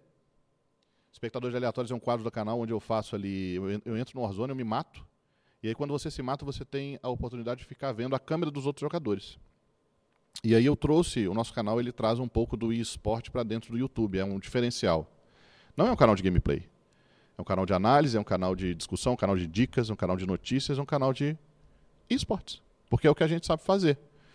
Então eu comento do loadout do cara, faço alguns comentários, posicionamento, mas eu também narro a partida. Sim. E aí o nosso conteúdo é diferente, porque ninguém tem essa moral de que narrar. Que da hora, velho. Né? E, e aí eu tento trazer um pouco de humor, eu me divirto, porque os caras às vezes são bem ruins. E aí eles fazem umas jogadas maravilhosas para você narrar. Ô André, não tem como tu trazer isso aí pra gente assistir, Maravilhosas. Não? Tem umas com, com Neves, tem umas com Alice também que eu já fiz. Eu vou, vou, colocar aqui, acho que é a mais famosa entre coloca, elas. Coloca uma aí pra gente é. assistir. Ah, já. Esse aí foi o, o, começo de tudo. Aí aparece no telão aqui? Vai aparecer aqui no telão. Que tecnologias maravilhosas, olha só. Dedé das drogas sempre brilhando aí. Depois eu vou contar algumas coisas do Dedé das drogas para vocês. Dedé das drogas. Ai, meu Deus. É, esse não é espectador de aleatórios, né? Mas é uma narração aí que a gente brincou. Eu tava jogando com o Neves, né? Esse daí é o melhor, né? Esse aí é o famoso Zé Casinha. Esse aí é o Warzone ou é o. É o Warzone. É o Warzone. É o seguinte, eu vou tentar jogar o áudio pra transmissão ao mesmo Tá, tempo. o, o Dedé tá mexendo aí. Basicamente é o seguinte. Esse aqui é o. É o famoso Zé Casinha, como é que a gente falou? A, a vida de um Zé Casinha. A vida de um Zé Casinha. É, a gente morreu no Warzone. E o pessoal tava naquela janelinha ali, ó dentro daquela casa. Uhum. Só que era um, um squad de. Como é que eu vou dizer, sem desrespeitar? Né? Eram uns vagabundinhos que ficavam no cantinho da casa e não se moviam. Eles ficavam na janelinha o tempo inteiro. Canalhas. Né? Ainda tem 42 vivos ali, ó. E eles, cara, o jogo tá com um mapa gigantesco. Não é que estão apertadinhos dentro da casa. Eles simplesmente estavam com medo de rotacionar. Estavam mocados. E aí eu falei assim, ô Neves, olha os caras aqui, um bando de Zé Casinha. E o Neves começou a narrar para ir dos caras. Só que os caras não saem, saem do lugar. Então ficou um negócio bem cômico. Né? e foi um vídeo aí que teve milhares aí, sei lá, 80 mil, 100 mil visualizações aí nos primeiros primeiras horas lá. O pessoal. Caramba. E foi, foi um meme, né? Um meme maravilhoso. É os, é os famosos a, Zé Casinha. A vida do Zé Casinha. É, não é o espectador de aleatórios, mas o espectador de aleatórios, como eu fico na câmera do cara, da pessoa que está jogando, eu chego na safe final e eu começo a tentar trazer emoção para aquele cara. Vamos contigo. É o seu momento de escrever o seu nome na história. Jojo, você vai brilhar. É o Brasil. Agora você vai trazer a vitória pra gente. Você está com a arma melhor do meta. Você matou quatro até o momento. Mas ele não está discutando, ou tá... Não, não. Não, você está só Você está melhor posicionada. O cara está ali na esquerda, atrás da pedra. Está miado, já não tem colete. O gás está batendo na bunda dele. Você vai vencer. E o cara avança e toma um tiro e morre. E aí o pessoal começa a dar risada, porque eu, eu, eu construo toda aquela emoção, aquela expectativa, yeah. escreve o seu nome na história do espectador de aleatórios. Todos querem que você vença. Vamos, e às vezes tem uns nomes assim esquisitíssimos, tipo assim, peguei sua mãe. Vai, peguei sua mãe, estamos contigo. O grande pegador de mães do Brasil. E o cara vai e morre no final. que, aí... que quebra de expectativa. Vamos ver o que, que o Dedé tá fazendo aí. Não tem problema, manda bala, tá bom. Dedé. Você narra pra nós. o Dedé tá, Quer outra? sabotando mais um aí. O que, que aí, você tá fazendo, Dedé? Já dá, já dá, já dá. Já dá Zanai, já dá Zanai. Testa aí, não tem problema. Já dá Zanai. E aí, tipo assim, eu acho de Tá cada... Ah, também vou morrer! vencedor uma vez. Ah, Peraí, não, peraí. é isso que tilta, não é o E Neves. eu tive, tá, o eu tive tipo, também, mas é isso que tilta, assim, velho. Isso Será me que o tilta, tá primeiro cara, eu vou morrer sem dar um tiro, velho. eu vou morrer. Isso me tilta. E o primeiro É. cara que eu expectar, dentro dos 150, 140 que estiverem vivos, será que esse cara consegue chegar no final e vencer? E aconteceu uma vez. Caraca. Que eu morri no Gulag e eu caí na tela do Slash e do Forever, que são dois jogadores profissionais. E eu dei risada do começo ao fim. Porque o pessoal tava falando assim: ah, não, isso não vale. Você caiu na tela de dois profissionais. Os caras amassaram o lobby. E aí eu podia narrar o que eu quisesse, velho, porque os caras estavam destruindo. Dois Nossa. monstros do Warzone. Um beijo pro Slash, um beijo pro Forever, duas pessoas maravilhosas. né? Salve. Vamos, Vamos. vai, manda Vamos. bala. Outra. Só vou dar mais um rezo aí, ó. Já dá, já dá, já dá. Já Cadê dá Neves? já dá Zanai. Aqui. Já dá Eu Zanai. sou- Levanta inimigo acima. Tá Meu top. Deus. Ah, também vou morrer! Ah, Peraí, não, é isso que tilta, Deixa, não é deixa, o Neves. Tá, o Neves tilta também, mas é isso que tilta, velho. Isso me tilta, tá ligado? Você morrer sem dar um tiro, velho. Isso me tilta. Nem fodendo. Calma, calma. Não, eu tô calmo. Calma, a gente Nossa, vai os ganhar. Eu tô calmo. dentro Olha da- só, velho. Aos quatro dentro de uma casa. Vamos, Meu vamos Deus, ficar acompanhando um merda, pouquinho aqui. velho. Vamos ficar acompanhando um pouquinho aí. Olha o Marca nível aí, da. São, são 4 e 31. O Fê acompanhar aí. Esqueleto É. Quem É isso aí, galera de casa. Vamos acompanhar agora o aqui, as time. emoções. time do As emoções. Esqueleto, Dexter, Chuckzinho e Hercar. É o melhor Parece time de COD do Brasil. Estão escondidos é assim. dentro de uma casa, ainda faltando mais de meia casa. hora pro final da partida. Eles e mais Nem tinha o 33 porquê. jogadores estão vivos. E eles com certeza estão já preparando a limpeza dessa casa porque vão morar por ali. O IPTU tá caro. Já estão pagando IPTU e IPTU pesado. A casa onde fica toda a equipe. Neves, Chuck, tem Eu uma Sim, comecei Hercar, a Dexter e Esqueleto. também, Fala, Ogro. Repare, Dex, é, Neves, que o jogador Dexter, por conta da sua habilidade única de se é, agachar, Mas de se abaixar, ele fica deitado também, no cantinho da, assim, casa para é- diminuir justamente o hitbox e dentro de uma desviar casa, com a máxima precisão fica de qualquer, tiro, que- safe de qualquer vir, tiro que venha varar as paredes. É verdade, Dexter aqui no cantinho, você vai acompanhando na sua tela todas as emoções de jogar Call of Acho- Duty acho- acho- não, escondido acho que já deu, de né, uma Dedé? O pessoal vai lá no O canal melhor e vê. time do. Brasil. É só procurar lá, a vida de um Zé Casinho. tá- Tem dois Olha, o Chuckzinho com o duas pistolas maravilhosas feitas É, para e o ruxar. Fala assim, ó, outra. cara, passa um um aéreo em cima da casa, Já e dá, vai- já dá. não aperta nos caras, não pega nos caras, mas ele, ele narra assim, cada avião que passa é uma trancada, né? E os caras ali defendem a casa como o pincher, né? O, o cara é um pincher, é um raivoso, né? E aí é, chega o gás e eles precisam rotacionar e sair da casinha e morrem todos. Meu Deus, cara. E a comunidade de Warzone é muito bolada com esse tipo de jogador, que não se movimenta, que fica só num cantinho escuro esperando você passar e pá, te matei.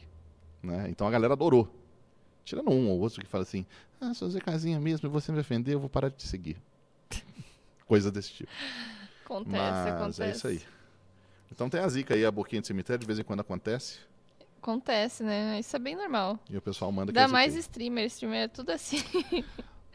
zica, zica, zica braba. Ó, o Dart perguntou, quando vai ter o Overwatch? quando vai ter o Overwatch, Ogro? Vocês sabem? Ah, velho. Eu não gosto muito de falar de Overwatch, que bate uma tristeza, bate uma frustração, né? Porque durante anos a gente. Os criadores, né, não queriam que o Overwatch caísse no, no esquecimento, né? E a gente fez muito, a gente, a gente se esforçou muito para o jogo sobreviver. A gente escreveu carta para Blizzard, tentou né, avisar os desenvolvedores que o jogo estava indo por um caminho sombrio.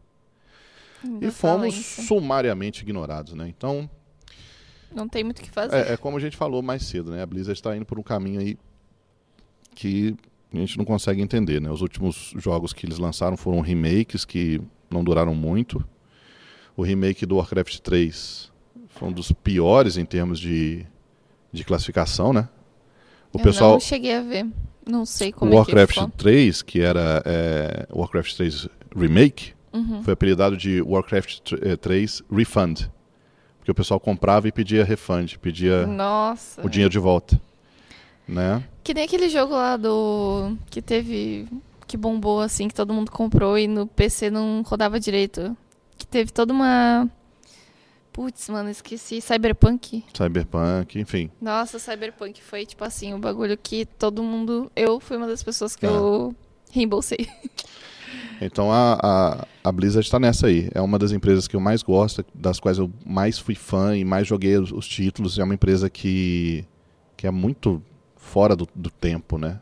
A Blizzard criou gêneros, praticamente. A Blizzard inventou o gênero do Diablo, tá ligado? Que era um RPG isométrico, né? Aquela, aquela visão assim. De cima. É, praticamente, assim, já existiam alguns jogos de RTS, por exemplo, mas o Warcraft 3, o, Warcraft 1 e 2 foram revolucionários dentro do próprio gênero, né? É, StarCraft, sensacional, né? O WoW é o melhor e maior RPG de todos os tempos, tem 20 anos que é líder de mercado, né? É, Em termos de MMORPG, a Blizzard é imbatível. Sim. Mas aí decisões de projeto, desenvolvimento, produtos aí questionáveis que não encantam mais quando como encantavam antes, né? Que a Blizzard sempre foi uma empresa de storytelling. Eram dois amigos que se con- conheceram na, na Universidade da Califórnia e fundaram uma empresa porque eles gostavam de jogos, gostavam de, de contar histórias. E aí essa filosofia ela foi mudando um pouco. É... Onde que tu sentiu assim que mudou? Que momento que foi? Ah, foi mudando aos poucos é, com os anos, né? E aí eu tive contato também com pessoas, com brasileiros que trabalhavam lá. Às vezes eles falavam, olha, às vezes a gente quer fazer alguma coisa legal e tem interferência de outro time. A galera não deixa a gente fazer do jeito que a gente quer, do jeito que a gente sonhou. A gente não tem mais liberdade criativa, isso e aquilo. Nossa, aí. Tá Então eles. É, é, conheci muita gente da Blizzard vindo para São Paulo. é, já fui no escritório da Blizzard várias vezes, da Activision lá, é muito legal. É, já fui convidado para ir lá em Anaheim, na Califórnia, conhecer os, os estúdios da Blizzard. É, mas adoro a galera, ainda tem essa. Sabe quando você é fã e você tem no fundo assim da, do seu âmago, tipo assim, os caras vão, vão dar a volta por cima. Vai vir aí um Overwatch 2, um Diablo 4, que vai ser uma Ah, coisa mas pode completamente. acontecer, né, mano? É o que a gente espera Porque- como fã. Na, quando eu jogava LOL, tipo assim, Uhum. teve vários momentos que eu me desiludi e eu parei de jogar Uhum. e, tipo, eu fiquei um, dois anos sem jogar LOL. Sim. E daí depois disso que surgiu o Wild Rift, aí veio Isso. Arcane, aí veio, eles lançaram o Runit King, o Hextech lá que tem agora também, então vão trazer É. agora jogos pra console, mano. Aí, pronto. Então, tipo, eles expandiram, assim. É. O Valorant também foi uma coisa que Sim. ninguém esperava, né? E é Ah, gigantesco e agora. quando veio o Valorant, eu, eu olhei e falei assim, cara, isso aqui não tem como dar errado. Isso aqui, primeiro É que é a. Riot. é perfeito. Primeiro que é a Riot. Os caras estão reinventando o estilo que já está aí há muito tempo, que é o CS. Os caras fizeram um jogo um pouco mais colorido, um pouco mais habilidade. É claro que o, claro que o jogador raiz de CSGO não vai gostar e vai jogar CS. Mas o jogador que às vezes está ali, pô, esse jogo não evolui, esse jogo não tem mudança, não tem operadores, não, não tem atualização, não tem um gráfico diferente, ele vai testar o Valorant e vai gostar. E uma coisa que eu sabia é que a Riot faz um jogo com muita paixão para o público, jogo gratuito, jogo acessível, jogo que rodava tranquilo em PCs, com servidores com uma taxa de atualização altíssima, 128 Hz, que é um negócio que não tem na maioria dos competitivos. Sim. É, e, assim, a gente sabia que teria um cenário de esportes aquecido. Competição brasileira, competição mundial e tal. E é um negócio que quem joga É o o jogo move, adora é ver profissional move. jogando, adora, é o que move. Tem premiação, tem organizações, você cria toda uma comunidade em volta. Então, mas em questão da Blizzard fica aí o meu desejo para que eles voltem e deem a volta por cima com produtos inovadores, divertidos. Enquanto isso, né, o Dart perguntou sobre o Overwatch, sem planos. Não sabemos Nem, nem ainda. fila mais não tem, eu acho, no Nem jogo. sabemos ainda. Ah, deixa eu ver. Ficam só as memórias. Lu... É Luigi66. Luigi. Ah, não, Luigi. O pior Luigi. jogador de COD de todos os tempos. Palmas pro Luigi. A pergunta pro Luigi é Ogro, quem é o top 1 pior jogador ah, de Warzone do boca, Brasil? Luigi. Não, Luigi. Ele é horrível. O Luigi é muito ruim. O Luigi é horrível. O Luigi é péssimo. Pensa Coitado no. Luigi. Nossa, Luigi. Luigi. É porque não tem o espectador de aleatórios que eu falei que, que, que a gente fazia. Eu me matava no jogo e ficava na câmera de, de uma pessoa. Aí o Luigi, ele, ele entrava, porque ele queria aparecer no canal do YouTube. Ele entrava no jogo e eu, ele era o primeiro a morrer. Ele caía do avião, já batia no chão e morria, que era o que eu fazia. Então nós dois íamos pro Gulag. E aí no Gulag eu não reajo, eu apenas quero morrer para ver a câmera do próximo jogador. E aí ele ia, me matava e eu ficava na câmera dele. Só que ele é muito ruim. Ele é muito ruim. Ele é muito. Ele é, ele é assim, o velho do céu. É, Luigi. E, e, assim, eu, eu até fui dando umas dicas pra ele. Ele não é ruim de tudo. Ele tem jeito. Entendeu? Ele usava uma sense muito alta, ele tinha reflexos bons, uma mira boa, mas o mouse dele ficava, ficava tremendo, ele não conseguia acertar um tiro. E a gente ficava na câmera dele, e com o tempo ali, uns três, quatro espectadores de aleatório, a gente foi pegando um certo ranço. Porque esse cara de novo, esse cara cai em toda a partida. e até o pessoal do Caraca, YouTube virou um mesmo. meme, virou um meme. Porque eu já começava a zoar, eu já caía na tela do Luigi, eu tô assim, eu sei que ele é horroroso, e eu vou zoar, velho, porque ele vai morrer. Não tem nem expectativa desse cara ganhar o jogo. É, e tá aí a gente via aquela mecânica ruim, aquela rotação ruim, aquele game sense horroroso, ele errando todos os A tiros. sensibilidade E, a gente, e, e o espetáculo era a galera observar o Luigi morrendo. E aí, quando o Luigi morria, era a festa. E aí, ah, foi pro colo do capeta. E aí a gente ia pra câmera de outro player, um pouco mais competente. Beijo, Luigi. Brincadeira, valeu, valeu. Ele acabou ficando famoso. Ele, fe- ele fez um- uma análise das plays dele no espectador de aleatórios. E aí ele falou assim. Ele fez, fez um react do teu vídeo é, sim, e aí eu falei assim, caramba, velho, o Luigi tá realmente levando a sério. Vamos ver se eu fui injusto com ele em algum momento. E ele falou assim: então, aqui o, o, o ogro estava narrando meu vídeo e tal, e olha só essa jogada que aconteceu e. Ah tá, não, aqui eu fui ruim mesmo. Aqui eu, eu tô assim, olha a análise do Luigi. Não tem como te É, aqui eu defender, fui ruim amigo. mesmo. Aqui eu não teve jeito. Eu tô assim, nossa, velho. E era engraçadíssimo, porque às vezes, tipo assim, o cara tava. A gente tava na câmera de um jogador. E o jogador tava muito alerta. E aparecia no minimapa um jipinho chegando. O jipe inimigo, marcado de vermelho. O jipe vinha acelerando. E tá chegando um outro jogador. Tá procurando o nosso campeão aqui. O campeão, e aí sempre tem aqueles nomes, né?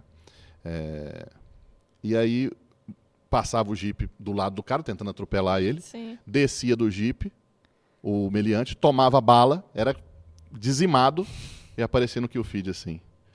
Né? O comedor de casadas matou Luigi 66. A gente rachava, velho. Era o Luigi tentando matar o cara e era eliminado e mandado Luigi de novo. pro gulag. Eu, Falou, Ele, procu- Luigi! ele procurava quem tava telando pra É, ele ser o telado. É, ele ficava Meu vendo onde é que, Deus, em qual tela que eu cara. tô pra eu conseguir matar esse cara pra ele ficar vendo o meu jogo. Falou, Luigi! Ele é horroroso, Luigi aparecendo de novo, morrendo mais uma vez de forma sensacional para o divertimento de todos. Ah, Luigi, novamente, Luigi, não é possível.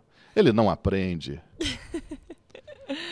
Ai, Luigi, criador de conteúdo aí, né? Não.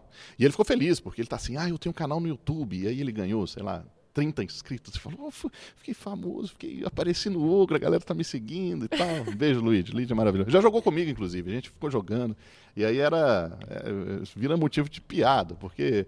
É, a gente joga o dinheiro, compra, compra o loadout aí, Luigi. Aí ele vai jogar o loadout, o loadout cai dentro da água do, do- da, da Ilha do Renascimento. A gente fala assim: Eu não acredito que você fez isso, Luigi. Você jogou 10 mil de dinheiro fora. Aí ele, ele é tímido, ele começa a dar aquelas risadas assim.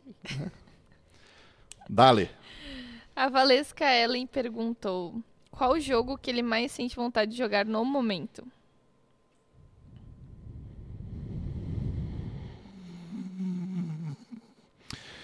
Cara,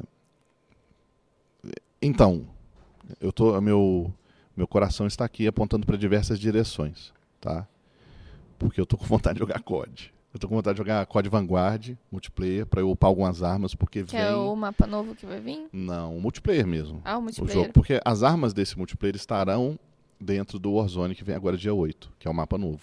Então eu estou muito hypado pro ma- mapa novo, porque a Raven Software, o estúdio da, o estúdio da Activision, fez várias mudanças no jogo, já anunciou mudanças no jogo que a gente vem pedindo tem dois anos, entendeu? A gente fala assim, cara, a concursiva, que é uma granada que tilta todo mundo, vamos nerfar isso aí. Sempre cagaram pra gente. Ah, a máscara não está bem feita. Ela interrompe algumas ações. Por exemplo, você pula no prédio e você precisa abrir o seu paraquedas. É Uhum, a primeira prioridade de todas, a urgente, entendeu? sim. Só que se você tiver contato com o gás, o seu personagem começa a animação de colocar a máscara de gás e não abre o paraquedas. E você cai igual uma paçoca no chão, igual uma trouxa de roupa suja. Né? E vai pro gulag e morre. Aí você quer dizer, eu não acredito. Porque se eu puxasse o meu paraquedas, eu tomava ali 5% de dano do gás e ficava vivo. Mas não, o personagem, a, a- a animação é automática, o personagem puxa a máscara de gás e cai igual um- uma batata. Aí é, aí é difícil. E agora eles estão consertando isso. Não tem mais poder de parado, Deadly Silence vai ser nerfado, alguns itens letais vão ser bufados, tudo mudado ali. Então tem muita coisa interessante. Ai, coisa boa que estão estão priorizando a... Estão priorizando várias, várias coisas aí. Vai ser o melhor Warzone de todos os tempos. Olha. Promessa, então. Fiquem de olho. Sardi Dani mandou: O que você acha do enema de café? Que isso? Quem fez essa seleção de perguntas? O que, que é enema de café? Helena? Vou te, vou- Helena. Helena? Helena do café? Ou, inclusive, é. Não, então. O que é enema? Rolou um, rolou um papo. Rolou um papo na live que virou até um meme, né? E aí eu vou te. Vou te colocar por Vai. dentro. Vou te colocar por dentro, Jojo. Agora se prepare, tá bom? Existe um tratamento de beleza Hum, chamado enema de café. hum. Você sabe o que é um enema? Não, por favor, explique. Pois não. O enema é você é, introduzir fluidos através do Ah. seu reto, do seu orifício anal. Ah, E o enema de café, ele consiste em você fazer um litro de café e você coloca um funil no cozinho da pessoa e você joga café lá dentro. O intestino é altamente absor né, é, altamente Absorção. absorções. Ele é altamente absortíveis. ele é absor Absorvível. absorvi- absorvimentos mais de 8 mil. E aí ele consegue absorver muito, muito rápido essa cafeína e acelera o seu metabolismo. A pessoa começa lá a dar umas tremidas. ele- Sei lá o que, que acontece, velho. Mas é um tratamento de beleza para perder peso. Sério? E aí um dia a, a Dani veio no chat e falou assim: Gente, olha que gostoso. Fui no salão de beleza.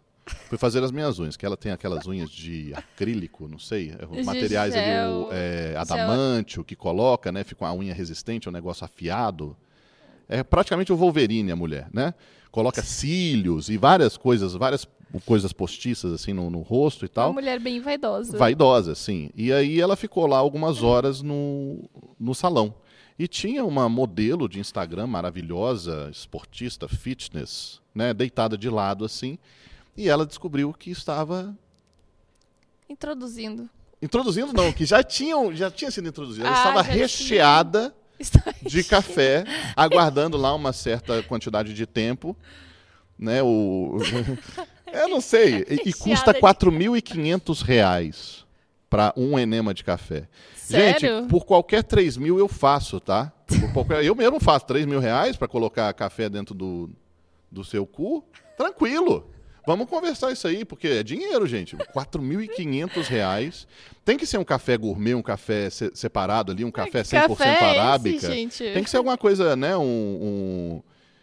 Cara, isso é, é- Mas aí ficou, né? Aí ficou. Como ela contou esse papo aí, a gente procurou na internet realmente é, existia. E é Existe. caro, é caro, tá? Meu Deus, estou assustada. Ah, isso aí eu faço café Três Corações, tá, gente? Que é 10 conto, compro no, no, no supermercado mesmo, então o meu procedimento é um pouco mais barato, fica um pouco mais em conta, mas você fica magro do mesmo jeito, tá?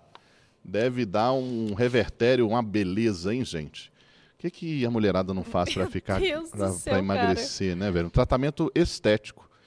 Né? Então, é, tem gente que introduz ozônio, tem enema de ozônio, Ozônio? também. Gás ozônio. É, é uma- um tratamento aí. Tem uns médicos bem loucos aí, esteticista de.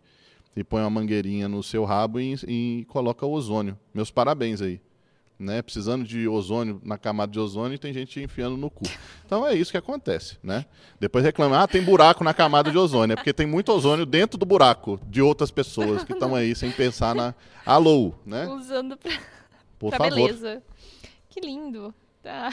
Então fica aí o enema de café, tá, gente? Eu É o nosso chat. A quinta eu- série já vem de como? De voadora, né? Aprendendo aqui, né? É. Mais um dia. O enema de café. O, na verdade, a gente já sabia do enema. Por causa do Bear Grylls. Você já viu A Prova de Tudo? Já vi alguns. Tem um seriado americano que é um fuzileiro, um ex-fuzileiro naval, que é o glorioso Bear Grylls. Ele pula no meio de uma floresta e aí ele sobrevive. E aí tem um episódio onde ele acha uma poça d'água. Só que essa poça tem fezes de, de, de aves. E ele tá assim, gente, eu tô numa ilha abandonada e eu preciso de água doce. E a única água que eu tenho é essa contaminada aqui. Se eu beber essa água, eu vou vomitar e vou desidratar mais. Então, em situação extrema de risco de vida, você pega essa água e você faz um enema. O seu intestino absorve a água e a sujeira que está lá, a sujeira mesmo você vai expelir. E aí ele mostra isso no seriado. E aí ele Nossa, simula a parada lá. É isso. Esse episódio. Que loucura, mano. Veja, é bem instrutivo. Ó, o Mike Fess mandou. Quando vai ter outro chat day de novo com um mapa novo? o que, que é? O chat day é o sub day? Chat day? É, eu acho que. Mas pra quem não é sub. Ah, brother, dá um sub, né? Dá um sub. Jojo, pelo amor de Deus. Teve um cara que chegou no chat e falou assim: Ogro, sou o seu maior fã. Faria tudo para jogar contigo. Eu adoro o seu trabalho. Você é maravilhoso. Eu falei: Pois não, tô jogando com subs. Né? O, sub, o, o Subprime aí tá R$ 9,90. Você ainda assiste filme agora, lá na agora plataforma sub da tá Amazon. mais, tá mais Tá, tá. ainda. É 10 conto. E aí você ainda assiste aqui um mês de, de Amazon. Aí ele virou e falou assim: Não, valeu. Eu falei, porra, Você que é o maior fã. não era meu maior fã de todos, não, não dá um- uma é fortalecência de maior 10 conto pra jogar. Imagina o cara que é fã do, sei lá, velho, Entendeu? O cara que é fã de um cantor famoso vai assistir, sei lá, o Justin Bieber, a Rihanna, ou whatever, não quer pagar o ingresso para ir. Vai falar assim: caramba, eu sou o maior fã do Metallica, vai tocar no Rock in Rio. Quanto é o ingresso? Ah, quero mais não. Faria qualquer coisa para jogar contigo. Quanto? 10 reais. Ah, que pra você. É, acontece bastante isso aí. A, a Valesca perguntou aqui, ó, mais uma vez, a Valesca Ellen. Pergunta se ele já tem metas para 2022 e Tenho. quais são elas. Dominar o mundo. Dominar- Gostaria. Eu quero ser o melhor streamer do universo, na verdade. Na verdade, eu quero ser o melhor caster do universo, que nas horas vagas também faz stream. Na verdade, eu sou muito ambicioso. Eu quero que os meus projetos deem certo. Tem que ter ambição. É, eu não sou um cara muito ganancioso. Então, tipo assim, eu não penso em, em dinheiro no primeiro lugar. É bom ser valorizado, claro. Mas, cara, eu adoro isso que eu faço, velho. Entendeu? Pra vocês que estão em casa, talvez a JoJo entenda melhor. É muito legal você acordar todos os dias e fazer exatamente o que você tem vontade de fazer. Com certeza. É claro que, se você tiver vontade de só ficar dormindo, você pode ficar dormindo. Os boletos estão lá te esperando. Então, assim, né? Tem que você é saber autônomo. conci- conciliar tudo, né? Mas, em geral, como a gente falou, né? A gente é viciado em trabalho, então, mesmo com sono, com preguiça, querendo dormir, a gente vai fazer live e se diverte do mesmo jeito e pronto. E cansa do mesmo jeito. É um trabalho como qualquer outro. Tem gente que fala, não, não é um trabalho. Você não pode falar que jogar jogos é um trabalho. Você não trabalha, seu desempregado. seu terrível. Então eu só espero que, que continue dando certo, né? A gente faz parte lá do SBT Games, saindo agora de pandemia, vai ter muita ação, vai ter muita coisa legal acontecendo. Se você não acompanha o SBT Games, em que tipo de em que tipo de iceberg também. você está preso aí há 30 anos, né? SBT Games está bombando aí na internet, tem um grupo de influenciadores super seleto para interagir com vocês. O Dedé das Drogas já, já falou que vai me convidar para os campeonatos de Warzone, o Fanta. Beijo aí pro Fanta, pro Will, Beijo, Fanta. pro, pro. Stones, né? Pro Juninho, galera da produção do SBT Games. Já fui no SBT, já fui no palco do Silvio Santos, já fui no palco da Eliana, já fui no palco do Ratinho. Foi bem legal. Do Passo Repassa, do Celso Portioli. Eu já mexi no negócio lá do, do Bom Dia e Companhia. Aqui, ó. Alô, alô, bom dia e companhia. Se tiver alguma coisa aí que não está funcionando, a gente já sabe quem foi. Eu mexi lá no. Aquele que era do naufrago, que, que tinha que montar o naviozinho, girar. Não Você sei não, deve mas é, É- é- é muito a gente já sabe o que, que é, a legal, gente já muito sabe onde procurar. legal, é muito A gente já legal. sabe onde, onde olhar, né? Se É não estiver funcionando. Cara, durante o nosso tour lá no SBT, já é a segunda vez que eu falo isso, talvez eu não devesse estar falando, mas foi muito legal, foi a parte mais legal. A gente foi em todos os, os, os, é, os cenários e tal, tinha coisa que estava meio desmontada, tinha coisa que não estava, e aí o, o glorioso Will ali do, do digital foi com a gente, estava mostrando a gente. E aí tinha um estúdio que tem aquela lâmpada assim, ao vivo, e ela estava apagada. Aí ele falou, tá apagada, eu posso entrar. Só que tinha um meio que um adesivo na porta, escrito assim, gravando. E aí, tá ao vivo ou tá, tá gravando? Tá, tá ao vivo ou não tá? E a gente não sabia se podia entrar ou se não podia. E aí a porta do estúdio é aquele negócio de ferro gigantesco, né? Ele abriu, olhou lá dentro, e aí tudo escuro, gravando, né? E a galera da, da produção só olha assim, todo mundo pra ele. Aí ele, ai. Fechou a porta e falou assim. Não era pra gente ter feito isso. Vamos vazar, vamos sair fora. Vamos sair fora, vamos A sair gente fora. não está mais aqui. Vamos sair fora. E a gente ficou assim, foi a parte mais legal. Trollou a gravação, atrapalhou o SBT. Acho que era o Celso Portioli que estava gravando alguma coisa. Alô, Celso Portioli, se sair algum barulho aí no seu programa, foi a gente. Desculpa, desculpa, SBT. Desculpa, SBT. Exclamação, desculpa, SBT. É, exclamação, desculpa, SBT. Inclusive eu que criei junto com o Neves. Vocês estão né, presenciando aí. é, é, foi, né? Foi tua invenção lá? O Neves é um. O Neves, você é um idiota, você é um grande idiota. Ele sabe que ele é. O Neves, o Neves é uma velha. O Neves é uma velha reclamona. Aí quando ele liga a câmera, é, parece que ele fez um enema de café, porque ele fica elétrico e fica, né, e começa a falar, e fazer piada e tal. É um grande entertainer, né? É um grande, é um grande showman. E a gente estava no SBT, foi uma das primeiras lives, foi a primeira live de todos. Estava jogando Warzone com ele. Só que ele ficava fazendo referência à TV brasileira, e aí ele falava de Galvão Bueno, que não é do SBT. Aí ele falava da- de filme da sessão da tarde, que não é do SBT. Aí ele falava que na época que ele assistia Trapalhões, que não era SBT. Eu falava assim, cala a boca, Neves, a gente tá no SBT. Cala a boca. Silvio vai mandar a gente embora, hein? Desculpa, SBT. Desculpa, SBT. Aí ele falava na novela do Rei do Gado. Neves, cala a boca. Cala a boca. Então tem que falar do ratinho, né? Desculpa, SBT. E aí era toda. Ele fazia uma piada e mandava, desculpa, SBT. A gente, E aí o chat, desculpa, SBT, desculpa, SBT. E eu Sim. falava, cala a boca, Neves. Mula. hã? eu né? já tive até um gato chamado Lombardi. Ah, que beleza. Ah, Lombardi, né? Era o meu, era o meu gato preto. Que foi- eu dei Saudades um Lombardi, velho. Saudades Lombardi. Bom Lombardi. Você tem gatos também, né? Tenho dois, duas gatas, duas demônias que ficam lá lutando jiu-jitsu enquanto eu faço live. Os meus também fazem isso. É, junto aí, eu tava falando dos desafios do streamer, né? Ler chat, tudo junto e tal, e os gatos lutando jiu-jitsu, derrubando, derrubando a iluminação, puxando cabo, desligando a live, desligando o volante. Cara, é, é, eu não conhecia o, o Ale The Darkness, o Zigueira e outros influenciadores do meio, o Ludigero, o, o Pune, o Deimos, todo mundo fez uma corridinha. A gente instalou o jogo lá, o Automobilista 2, que é um simulador de corrida, e fomos, todo mundo com volantinho, vamos correr. Estamos animados de correr, virtual. Pá. A gente ficou meia hora aquecendo no circuito para conhecer todas as curvas. E na minha primeira volta, quando eu fui, estava em quarto lugar. Eu falei, não, eu nem sou profissional nesse negócio. Os caras pilotam muito. A minha gata puxou o fio do volante, velho. Fez assim, pururu, não é aquele barulhinho do Windows. E aí eu fui direto no muro, chapei meu carro lá. Ô, velho, que ódio. Que ódio, entendeu? Eu, eu Grandes estrelas do streaming brasileiro. Grandes nomes do cenário. E aí eu perdi a corridinha. O pessoal começou a rir, falou assim: ah lá, teve um trouxa que foi direto no muro. Ninguém soube por trás das, das câmeras. Ah, depois tinha, aí depois tinha clipe, né? Depois tinha clipe. Tá lá no Instagram também, quem quiser olhar. É uma Ah, beleza. meus gatos também fazem isso, desligam live, quase desliga tudo o computador, fica dormindo em cima dos cabos, quer, quer Isso. dormir sempre em cima dos Isso. cabos. Mastiga cabo, Mastiga. mastiga o mouse bang, né? Esse, esse tipo de coisa aí. Vamos para mais perguntas, Mais perguntas. então. Então. Rafael Malfara. Pergunta se o ogro conhece o melhor barbeiro do COD. Melhor barbeiro do COD?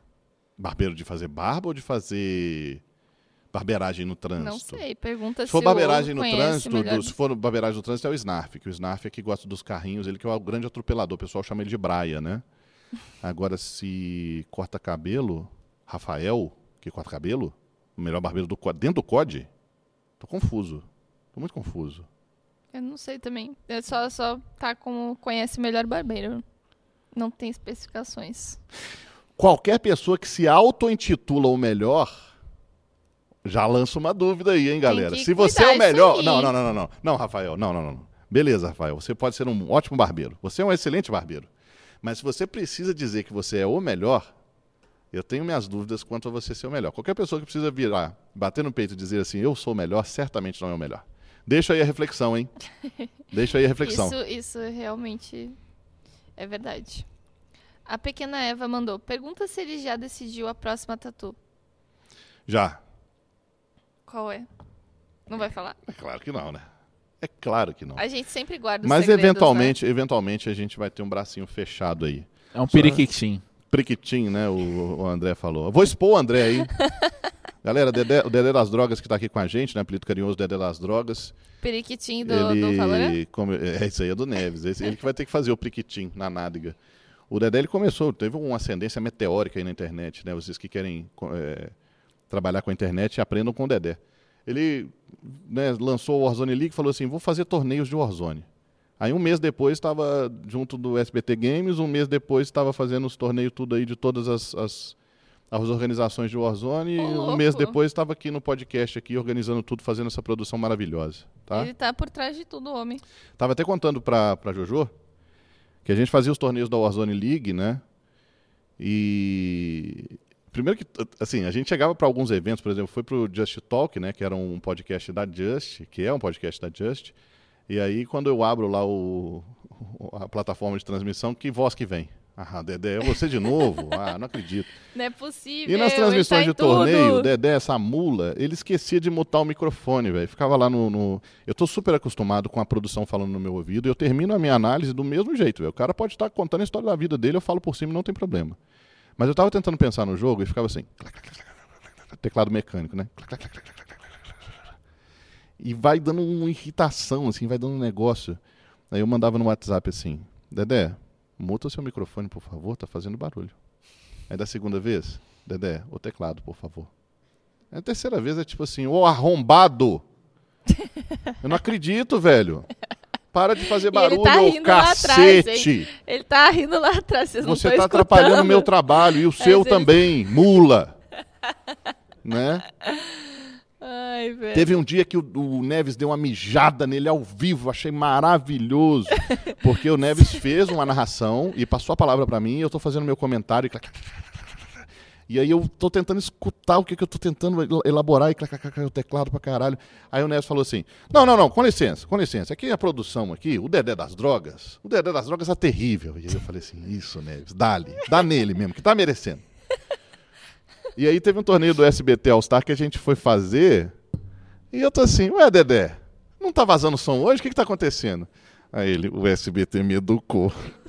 Eu aprendi. Deve ter tomado lá umas carcadas lá do pessoal da TV, né? De vazando som. Aí tá melhorando, né? Tá, tá. E também tinha o inverso. Às vezes ele mutava. E aí a gente tá assim, então, produção, agora é o intervalo, né? Produção, vai ter a tabela atualizada? Cri, cri, nada. Aí, produção? Aí ele, ah, foi mal, tô aqui meia hora falando mutado. Eu, ah, beleza, Dedé, beleza. Inclusive, se a produção puder botar aqui no meu copo uma coisinha. Uma- um gorozinho. Já tá começando os trabalhos. O que vocês colocarem pra ela, pode colocar pra mim também, tá? A gente vai nessa aí. Pode. Biriguidim, Pode. biriguidim pra Nancy. Ai, ai. Biricutico. Mas isso daí, ó, só pra me defender, tá? É tudo Ó. mentira, tá, chat? Tá todo mundo aí, ó, ó, ó, Ai, O ogro só inventando histórias aí, tá? Não acreditem. é Ando isso. sofrendo do mesmo mal. Ah, né? Ah, É o quê? Não, agora pera aí. denúncias, denúncias, ó. Microfone aberto com tecladinho no fundo. É foda. Ah, Dedé. Pelo amor de Deus. Anos de, de Ó, o coisa. Juca Louco mandou aqui.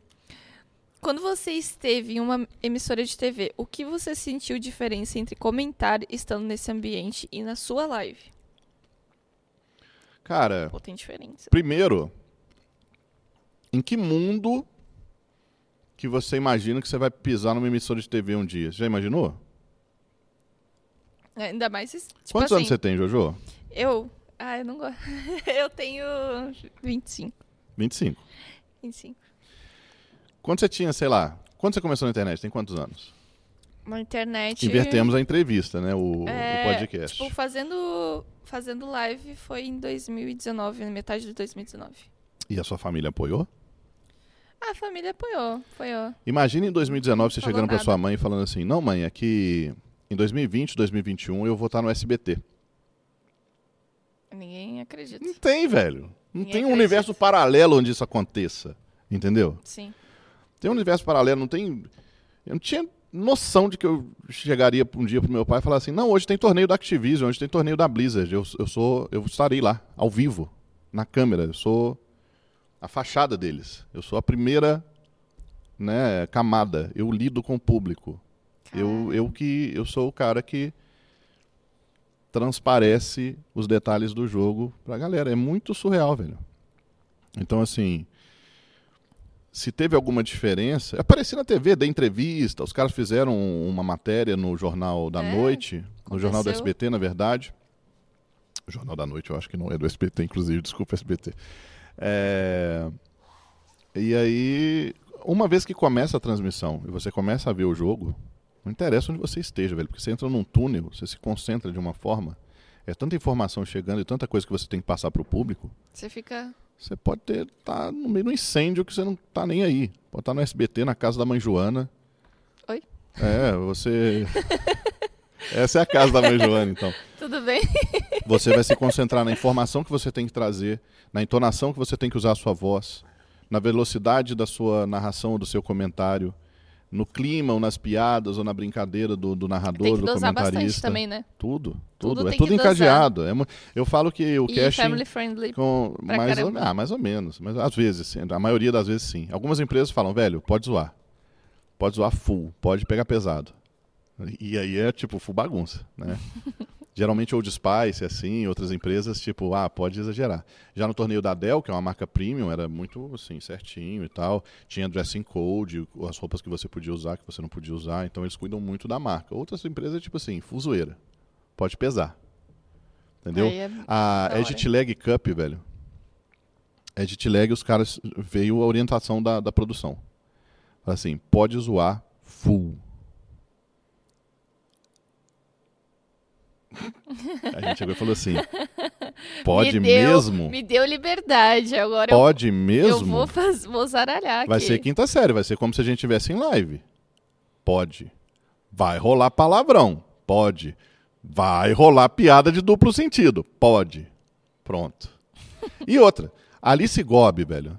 Você tirou a coleira da Alice Gobi? Velho do céu! A Alice é a pior de todas, velho. A Alice é nosso termômetro. Porque, tipo assim, quando a gente tá pegando pesada, a Alice dá 10 vezes mais pesado. Entendeu? Sério? Na, Eu- transmi- na transmissão da Dell, ela não ficava mandando salve pra oficina Se Masturbo? Ela é desse nível. E a gente tá assim. "Ih".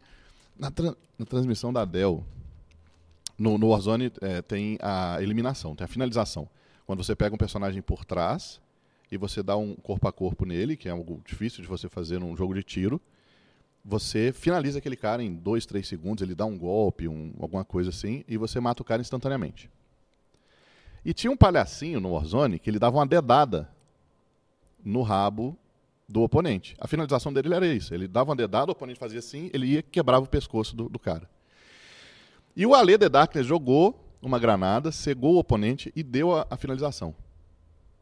A Alice não me grita no meio do casting. No